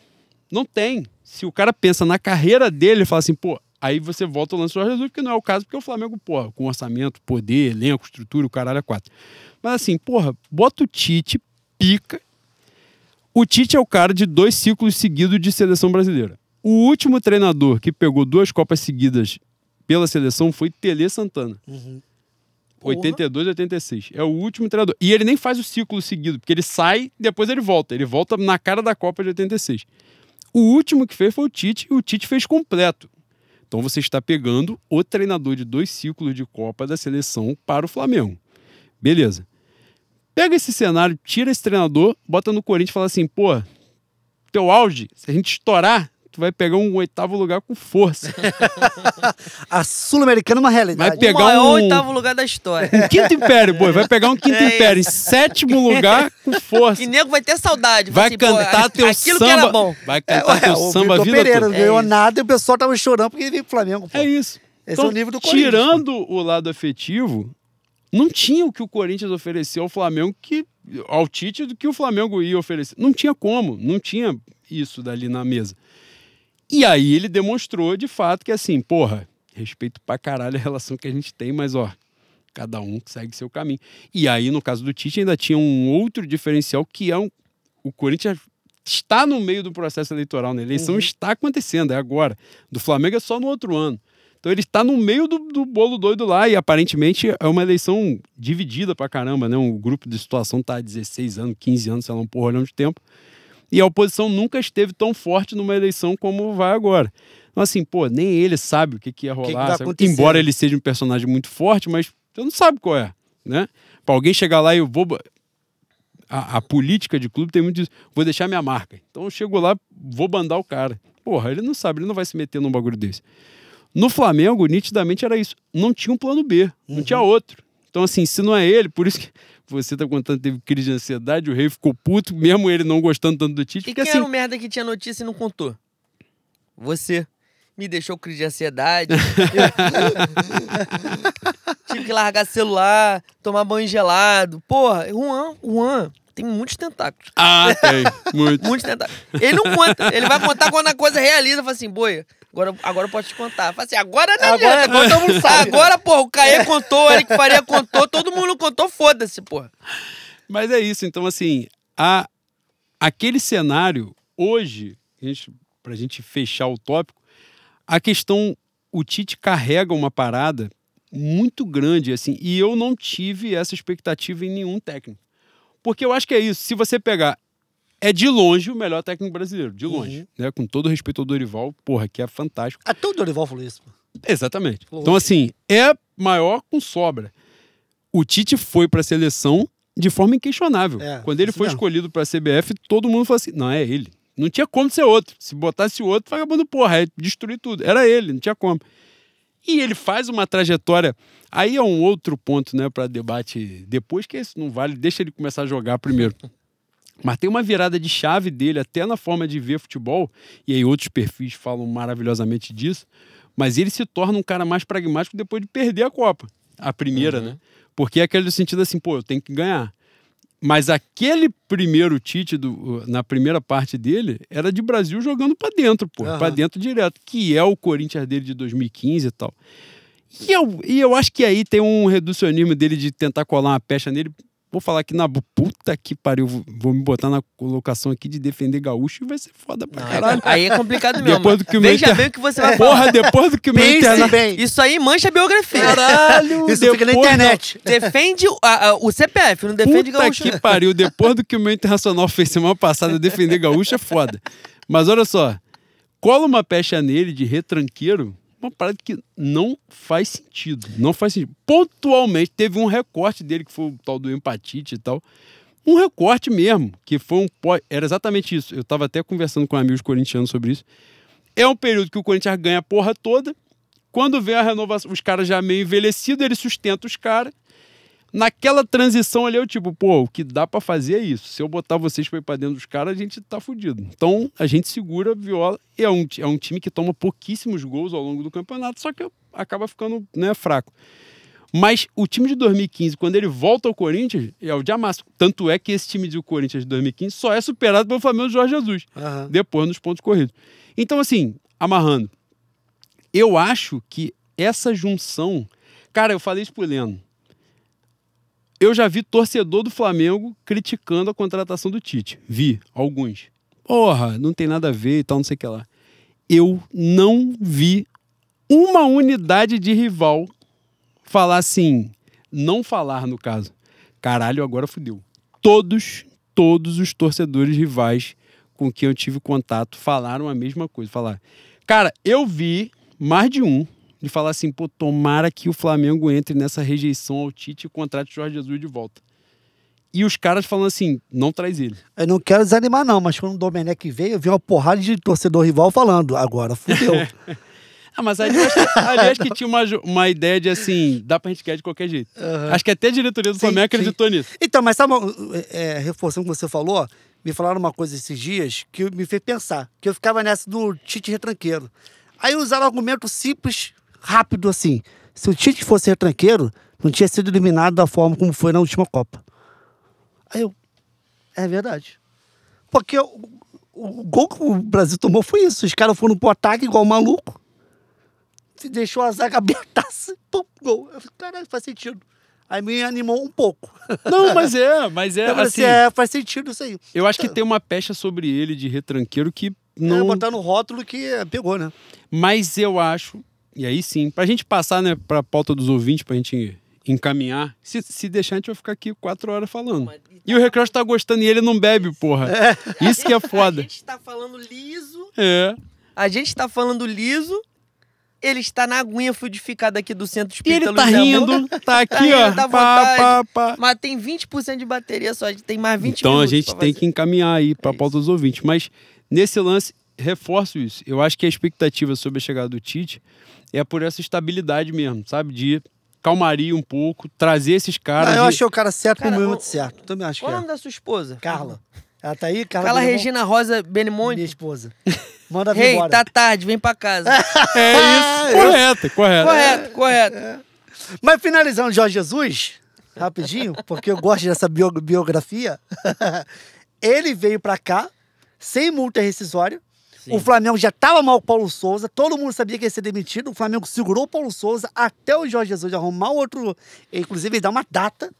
Vou ficar aqui até dia tal. O Flamengo segurou o Paulo Souza. E eu falei várias vezes: você pode escrever. O Jorge Jesus vai assinar com outro clube. o Flamengo vai manter o Paulo Souza uma semana depois demite o contrato do cara. E foi o que aconteceu. Ainda bem que foi o Dorival, que deu certo. Mas, é claramente, tanto é que o, São- o São Paulo, quando foi contratado, o Landim alfinetou o Jorge Jesus. Ele falou assim: ah, é, ele queria vir, uma coisa assim. é, Sim, teve isso, teve é, isso. é, se ele quisesse, se tivesse o amor mesmo, tinha vindo. Sabe? Mas depois ele se contradiz, dizendo que o São Paulo sempre foi um sonho de consumo, mas nunca deu certo. Por quê? Porque estava empregado. Então é uma contradição que ele fala. Então, enfim. Finalizando, Jorge Jesus com essa diretoria não vem nunca porque eles não querem. E é importante. E dizer- agora também não vai precisar.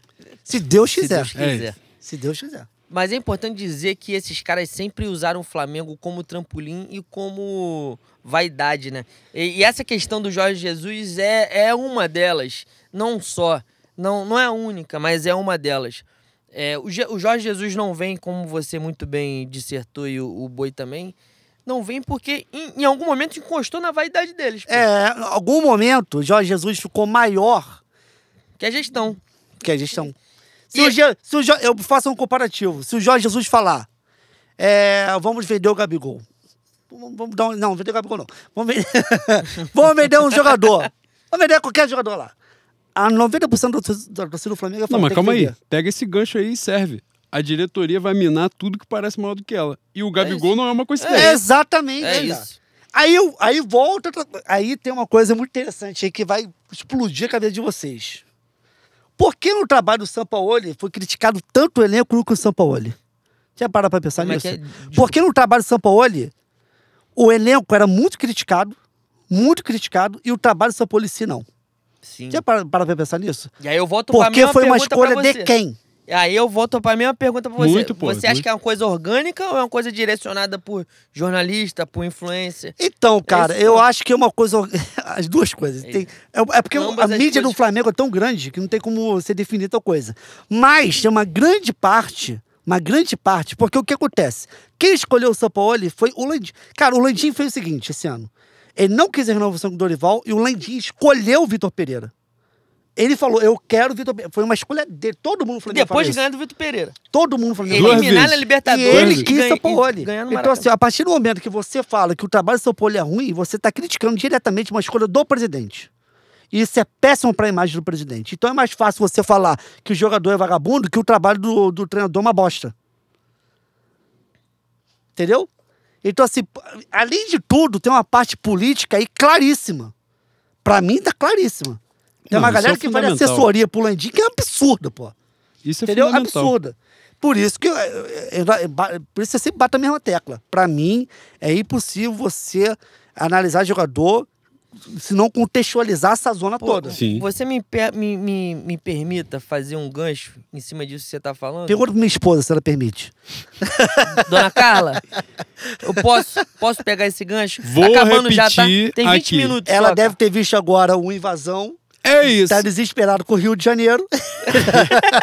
Terminou o, o- o- a última temporada, assim, porra, Vou está repetir aqui. Um homem que não é mandado pela mulher é um menino. É um tá aqui menino, o é um reclamo menino, mais uma vez reforçando a minha tese. É isso. Mas pegando esse gancho que, que você tava falando, o Flamengo em algum momento fechou as suas portas para os profissionais do nosso querido jornalismo verdade, nosso querido jornalismo diplomado. Quem estava lá? Alguns influencers, alguns youtubers, e, e aqui eu não estou fazendo juízo de valor do, do movimento de trabalho das pessoas. Acho válido. Mas tudo tem seu ônus e seu, e seu bônus, né? Não tem como você, no momento da merda, dar um espaço para determinados personagens, você usar a visibilidade que você tem para defender certos personagens e quando vem a avalanche da torcida xingando, você é um merda, você é um merda, você é um merda, você pega a porra do celular, você se filmar e fala assim: Fulano, tem que agir! Fulano, tem que fazer isso! Pô, irmão, não dá pra você abraçar o mundo, pô. Não É dá. Tu escolheu um lado, tu escolheu um lado, é isso. Você tem que arcar com ônus e você tem a- que arcar com bônus. Não vou dar nome, que eu não sou idiota, como diz o Boixá, não vou dar palco pra, pra otário. Mas, porra, tu não escolheu? Tu não escolheu tua reta? Caminha, pô. Caminha. é isso. e não usa a tua visibilidade pra achar que a gente é otário. As pessoas não são idiotas, as pessoas não são burras. Muitas são. Muitas são, muitas são. Mas eu acho que tem muita gente no mundo, né? Isso é, um É, mal. Isso é um mal. Tem que diminuir. Se, se Deus puder diminuir a quantidade de gente, é melhor. Mas, porra, é, vai diminuir a quantidade de, de burro, de tapado. Mas, meu irmão, tem gente que pensa, tem gente que está vendo que você está de sacanagem. Não tem como você ficar de dois ladismo, meu irmão. Não tem como, É. não tem como. E isso me irrita. Esses caras, esses caras, pessoas influentes na, na Flá Twitter também, legitimaram essa porra toda. É. Quando a água bateu na bunda, o que, que fizeram? Alguns fingiram que nada estava acontecendo. E outros começaram a falar, fulano, puta que você tem que fazer alguma coisa e aí, não vai agir. Você está desde 2019 batendo nas costas. Teve gente usando o Flamengo de trampolim para disputar a eleição e se elegeu e você apoiou. Aham. Flamengo campeão da Libertadores, tinha gente segurando a Libertadores. Ah, porra, pá, entendeu? Então, tudo tem o seu ônus, tudo tem o seu bônus. A questão é, quem está vendo, quem está acompanhando, tem que estar atento também, porque quando vier o- a, a cachorrada, você está sendo feito de otário. É. E é o meu ponto. Cara, eu sempre falo no meu canal assim, cara, pondere tudo que você tá escutando, inclusive de mim, pô. Eu não quero que você Exatamente, concorde. Exatamente. Eu quero que você tenha um outro ponto de vista. Você fala, cara, faz sentido e você. Porque a galera quer seguir cegamente, pô. Não, nem faz sentido. cegamente. Nem faz sentido. Aí, enfim. Aí acaba reduzindo qualquer debate também, né? Com Porque, certeza. Enfim. Boi, vamos entrar na pauta dos ouvintes? Vamos, vamos entrar nos finalmente. Cinco já. perguntinhas pra cada um pra gente poder aproveitar a bateria do. Tem mais 15 minutos de bateria no máximo. É isso aí, mas já é o suficiente. Cara, tem muita pergunta. A galera é fantástica, ainda mais na presença do rei aqui. O pessoal, porra, deitou, né? É, Rei Gabizete. Mas tem coisa, tem coisa maravilhosa aqui. Vamos passar aqui, ó, o Jota. Cara, esse é fantástico. O JP Aguiar, rei, a gente grava desde 2019. O Jota conheceu a gente em 2021. Ele simplesmente ouviu todos os programas desde o início. Maluco. Ele voltou, ele ouvia um atual e um antigo. E um dia encontrou com a gente no bar. E o que, que ele fazia? Não bebia. Isso que foi foda. Ele foi encontrar no bar e não bebeu com a gente. Aí ele escreveu: Fé, queridos bois multiplataformicos. Obrigado, querido. Gostaria de pedir ao Juan Lucas Flávio, no caso sou eu, que elaborasse uma nova lista de inevitáveis, já que a lista anterior foi completamente inevitada. E tivemos as presenças ilustres de- do inevitável Renate, do inevitável Pelado e agora do inevitável Tite. É exatamente isso, porque eu falei aqui os nomes que eram inevitáveis. E todos eles aconteceram. Renate, São Paulo e agora Tite. Já citamos aqui o nome Fernando Diniz. Inevitável eu não vejo outro não, acho que só Fernando Diniz mesmo, nesse momento. Vai você, Boi. Antepenúltimo bom malandro, caralho. Arroba Jay-Z The Creator. Rei Cáusticos, bois e convidado. Aqui é Rebequinha Megão Supremacy. Dito isto, indago. Primeiro ponto. Vampiro de... Vampiro de virilha. Anunciando Tite antes do clube. É desespero por capital político para 2024? Rei Kraus, Também. responde. Também, pô, óbvio. É evidente, né? Dois, e último. Zacarias de Avejaneiro. Sabe uma coisa que é rapidinho? Cadê a imagem do shopping, cara? Ninguém tem essa imagem do shopping, cara. Não tem, né? Cara, morreu o Incrível, assunto. né? Nem a minha Rede Globo, meu fantástico, porra, Exatamente. pegou a imagem. Cara, no domingo que tem. Pô, no domingo falou após, eu, vai ter fantástico. Não, e o domingo seguinte foi o de domingo que o. Flamengo perdeu o campeonato. Era a hora de Esse, tacar pô. tudo nos peitos dele. Era o, fazer a cassina a merda no ventilador. Exatamente. Mas a mamãe Globo ajudou, né? Puta A que nossa não bate nada, né? Porra. Globo Você- lixo, caralho. Porra. Ai, caralho, a quantidade de. É que você, vocês não estão acompanhando. A quantidade de hashtag Tite, Tite comunista fora Tite foi brincadeira, tá? Caralho. Ai, caralho. loucura. Z- Deixa eu continuar. Vai, O- o, ponto 2. Zacarias de Alvejaneda vai perseguir Tite Gabi ou tem que esperar a ordem do patrão? Pergunta retórica. Vai, boi. PK, arroba, underline Patrick. Queridos bois, hoje trago um questionamento fora do futebol. Vocês que são netos do Castor, somos nós. Minha chefe quer saber por que... Porra. Minha chefe quer saber por que não dá pra pagar o jogo do bicho em Pix. Ela, ela queria fazer uma fezinha, mas tava sem dinheiro vivo. Eu não sei, porra. Eu não sei É que a responder. tecnologia é diferente em determinados lugares, porra. Ah, o jogo do bicho. Bota 4G. O Se jogo não tem do bicho internet, bota, não tem como fazer bota pix. várias televisões pra você, bota três, quatro sorteios por dia. Também é uma coisa de cada vez. Você quer, porra, dominar a tecnologia toda, assim, não é assim? Já tá aceitando um cartão, um Porra, é crédito, isso, um débito. Porra. Porra, Cara, eu falo essa porra aqui, a galera acha. Eu, uma vez eu prometi, talvez a falha seja essa. Eu prometi assim: não, a gente ganhar tal campeonato, eu vou jogar no bicho no dia seguinte, que eu nunca joguei. E aí os caras têm essa, essa colocação de que por ser de escola de samba, então o cara fala: não, joga no bicho, todo mundo joga no bicho, joga, mora no subúrbio, acho que todo mundo joga no bicho. Solta a pipa. É, joga todo mundo faz a mesma porra. Aí eu falei assim, pô, vou jogar no dia seguinte, porque o jogo do bicho é uma ciência fantástica. O cara vem, não, joga na milhar, cerca por aqui, não sei o que lá. E eu sempre vi aquilo muito complexo. É um xadrez do subúrbio. Falei assim, uma porra que eu tenho que estudar pra fazer, eu já não quero fazer mais. Não me interessa. E é isso, eu Já não, não, sei é uma fazer. fezinha, pô. Não, já não é, não é, não é a tem que mega contar cena. com o teu sonho. Exatamente. Vai você, boi. E sonhar com o Marcos Baixo, tu joga no quê? Deixa eu perguntar aqui. palavra rubro-negra. Arroba palavra rei. Olá, rei.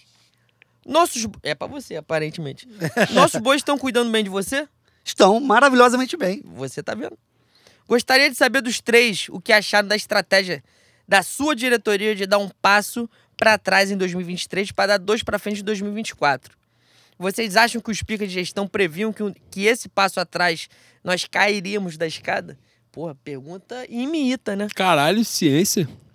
A- Se a- cair no o- Enem, fudeu, não o- passa o- ninguém. O passo pra trás em 2023 acredito que não tenha sido calculado. É, exatamente. Mas como... Aliás, nada é calculado. Exatamente. Como você muito bem disse, exemplificou aqui magistralmente coisas que eu nem lembrava. Se bem que eu acho que perder uma- até a taça Guanabara tem que ser calculado, né? Porque não pode ser É, só no- é. na intuição. É fazer uma cagada com força. Não, né? você tem que se planejar pra dar Cara, merda. a quantidade de homem rico, de, de velho conhecido no mundo dos negócios, que comanda o Flamengo desde 2019, e essa quantidade de cagada me dá a impressão que é- tem, tem certas pessoas que são milionárias por acaso. que, que a lei da Ou- reencarnação é ou mais da forte. família. Ou da família. É. Exatamente. Mas 2024, como tem dinheiro em caixa e tem uma eleição em novembro, acredito que 2024 a gente comemore algumas coisas no plural. Antes de ler uma pergunta, vou ler dois comentários. O Leonardo Almeida, arroba Léo underline Chinho, só parabenizar o excelente trabalho realizado pelos reis, o Kraus e o de Bangu. Ele é rei mesmo, a gente é, porra, figurante. Mas é fantástico. E o outro comentário foi o Vinícius de Bo- Lisboa.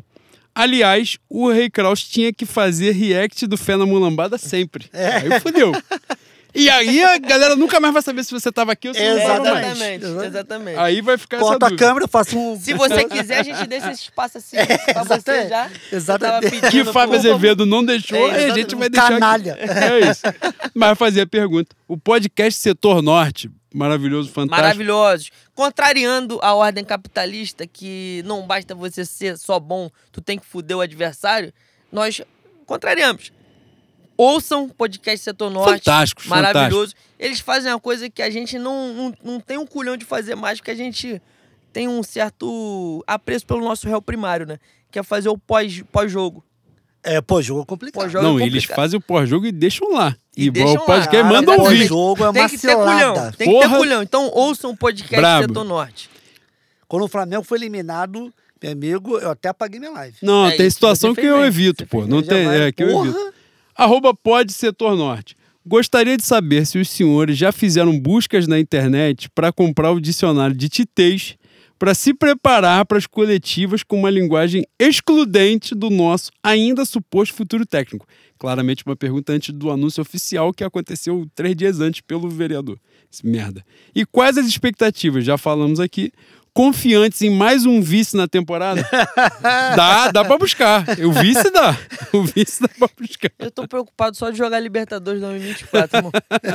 É minha. mi- A minha vaguinha é essa. É isso, minha única ilusão. E ao ponto de eu relembrar tempos imemoriais, quando os dinossauros habitavam o planeta, que eu ficava muito feliz de cantar. Ih, Libertadores, qualquer dia, tamo aí. Porra, é isso. Feliz- só- E sabendo que ia perder a Libertadores. Exatamente. eu só quero. E eu não quero pra Libertadores, eu quero fase direta. É isso. Vou ler a última, boi, que tá acabando já também a bateria. É. Porra, que nick. Bagriele. arroba GVBriele. Titânicos, bois e rei. Se aparentemente a gente não tem responsabilidade na formação de uma das maiores atletas da história do Brasil, que treina aqui desde os 10 anos, será que dá para abrir mão de algumas bombas que revelamos pro futebol também? Sim. Caralho, você levantou uma bola fantástica que eu falo desde 2019. Aproveitar sua presença aqui, que muita gente vai ver, e eu vou cometer um sincericídio. eu, eu, durante muito tempo, não tive apreço nenhum pela base do Flamengo. Nenhum. Porque a minha vivência era Vinícius Pacheco, É. Eric Flores, Bruno Mezenga, aquele Rafael que. O lateral que metia o gol e fazia. Não, mas esse não era base, Esse não. não era base, Esse não, não era né? base, não. O Júnior, cabelo que voa. Esse era base. Fernando não era base, não. Fernando era Fernando base. era base. Nossa, esse, esse é. E é de Bangu. Pra você ver como Bangu só faz merda. E tá apresentando podcast. Mas pelo menos ganhou dinheiro jogando bola. A É gente não teve isso. Então, durante muito tempo, eu tive muito pouco apreço pela minha base.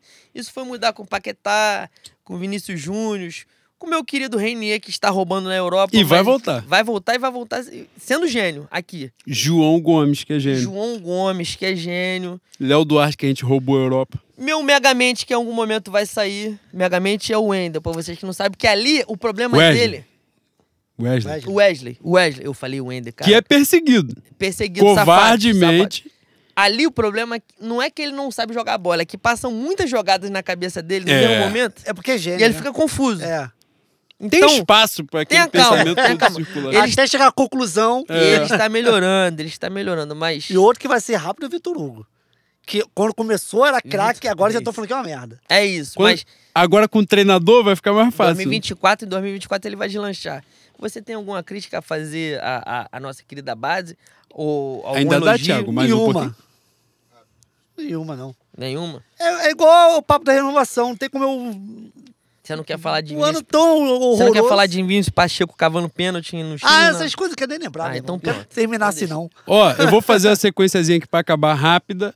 Pô, mas tem uma pergunta aqui covarde que eu vou ter que fazer. Claro que eu vou fazer.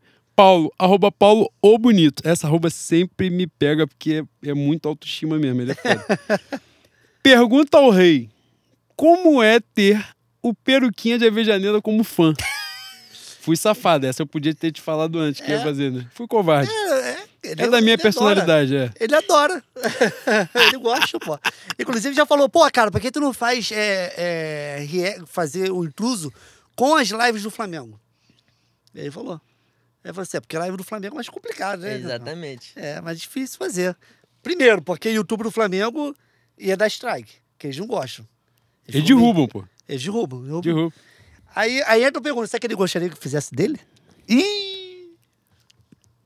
Questões, né? Aí te perguntando, você Questões, pergunta, e por que questões. você não critica o presidente do Flamengo? Coincidência, né?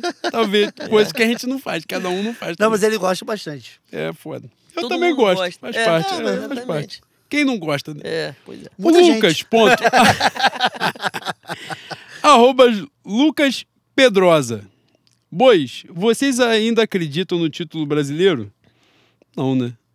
Eu Sim. ainda acredito. Eu acredito. Caralho, vocês Cara, são, vocês é são aquela parada quando tiver um, aquela coisa bem cafona. com- Ai, caralho. É frase, né? é frase de caminhão, né? É, quando tiver um BR. 1% de chance. Eu ainda acredito, mesmo achando que vai ser mais apertado que a calçadinha do Juan. Que moleque covarde, filho da puta. Aí, Eu li a sua pergunta, eu não tinha visto o que que era a aqui. calça jeans que eles estão falando é a calça jeans que você foi no aniversário do Pedro lá na quadra da União, da União de Jacarepaguá.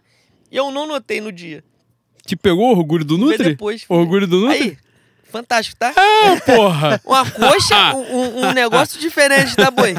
Caramba! Tu quer vir de muso na Portela? eu vou arrumar pra caralho. você. Eu e seu Rossi, nós Sim, dois. sim, sim, sim. E Portela que é minha escola, né? Claro. Aliás, aqui, ó. Porra, não, teve uma. Antes de. Cara, eu descobri que minha mulher fez a. Minha mulher, se eu não ler, fudeu. Quem quem é a sua mulher? Nabru, arroba, Arroba- Nabru. Obrigado. Botou aqui. Mas o que ela fez foi muito covarde, eu não vou sujeitar Mas- ninguém pra Não, não, calma aí. Mas, de certa maneira, a gente já falou sobre. É, porque ela botou aqui um singelo pedido aos três. Abra os seus perfis nesta rede e busquem algum tweet antigo sobre o Tite. Preferencialmente falando mal Leão ao vivo. Covardia. Eu botei um que a galera tá retweetando aí, porque eu falei lá em outubro de 2022, eu falei assim: esse merda tem um carisma de um sapato social. Vou apagar este tweet quando ele se apresentar em janeiro de 2024. Tal qual a família dele, eu achei que ele só ia trabalhar em 2024. Mas ele, safado, antecipou. Mentiroso, como Exato. ele mesmo falou. que Ele disse que ele ia ser mentiroso se ele aceitasse e ele aceitou. É isso. Mas todo mundo já enveredou nesse caminho aí. Mas tem uma aqui, boi, pra gente, pá, legal, finalizar. Cadu, nosso maravilhoso. Maravilhoso, lindo. Arroba CEDB51. Meus queridos, e as escolhas dos sambas? Gostaram dos resultados de Portela e Mangueira? Aí eu vou deixar você responder. Cara, o resultado da Portela eu acho que foi justo, levando em consideração a final, né? Foi o melhor samba que passou na final. Não acompanhei da quadra o, a disputa inteira. Fui dois dias tirando a final. E nesses dois dias, o, o, o melhor foi o Samir, que estava na final. Mas, especificamente, na final, o melhor foi o Vanderlei que também passou bem nos outros, nos outros, nos outros dias que eu estive presente. Acredito que a Portela tem o top 3 de samba na, no Carnaval 2024. Em relação à Mangueira, pô, fiquei muito frustrado com a qualidade dos sambas, porque o enredo era Alcione, né? Uma, uma lenda da nossa música popular, mangueirense desde os anos 80. Acreditava que viria um samba fantástico, histórico. Não aconteceu, mas acho que a Mangueira escolheu o melhor da disputa. Não acredito que a Mangueira esteja no páreo, infelizmente.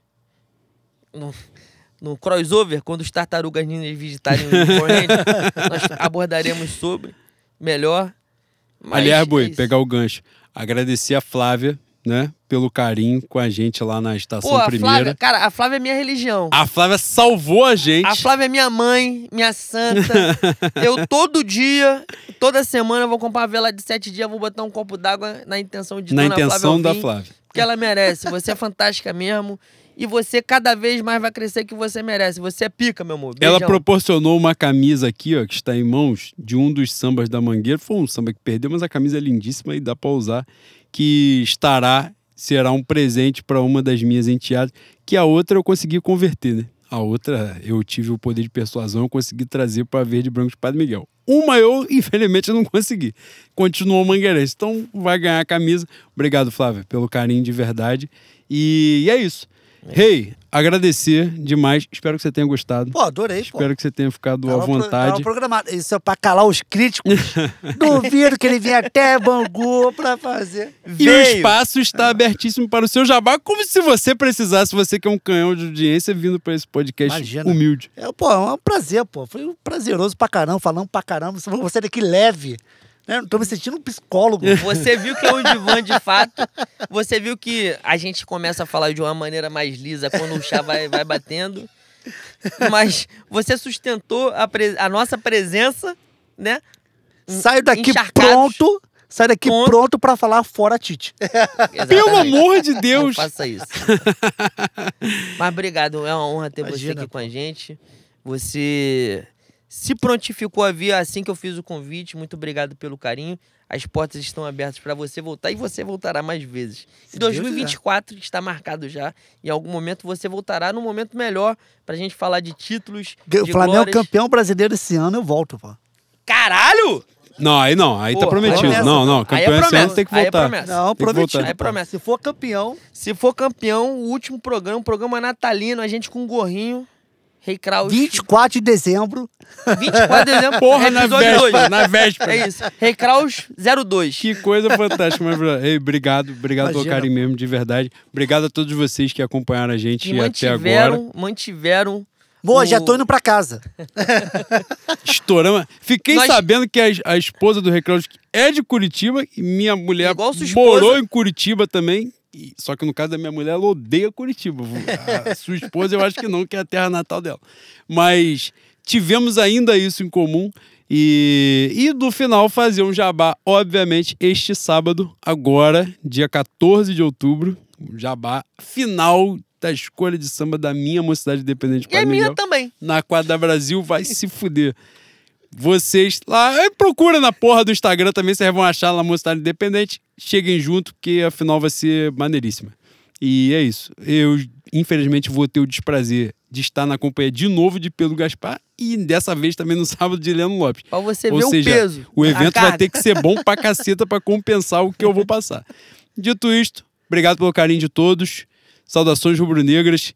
Fé Adenor Bach, que acabou de chegar, amanhã será apresentado.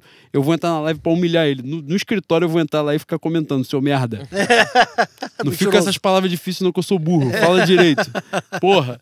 E, e é isso. Fé no Mengo, fé na mulambada. Rapaziada, se, ele, se essa fralda dos caras encher, pode ter certeza que o malvado nas últimas 12 rodadas vai aparecer. E se eles ficarem com medo, já deixa o aviso prévio. Acende a luz, não dorme de luz apagada não, pra você não ter pesadelo, tá? Muito obrigado pela participação de vocês. A gente tem quase três horas aqui, a gente manteve quase 200 pessoas. Tiveram algumas. Teve algumas. Ih, agora o português foi pro caralho. Teve algumas contribuições. O Pix, muito obrigado, rapaziada. E, e é isso. Fé no Mengo, fé na Ah, mulambada. calma aí, boi. Rapidinho, porra. Quebramos aqui o final, mas é porque eu vi, ó, no final. Renan Martins, que está aqui. Arroba Renan O Martins. Escreveu. Meu trabalho é muito foda. Eu te fudi agora, que você não sabia que eu ia ler. Há uma hora eu estava gravando o Lucas Neto. Agora tô gravando o maior podcast sobre o Flamengo, o canhão de audiência Fé na Mulambada, com o magnânimo Rei Kraus. É isso, gostoso, escreveu gostoso. isso? Foi ele, Falso ele. pra caralho. Filha da puta vendido, né? Mas que coisa maravilhosa. Beijo, Renan. Obrigado, pelo Obrigado, carinho irmão. de sempre também. Desde Você é 2019 fantástico. conosco. Muito obrigado. É isso. Fé no Mengo, fé na mulambada, Fé rapaziada. no Mengo, fé na mulambada, rapaziada.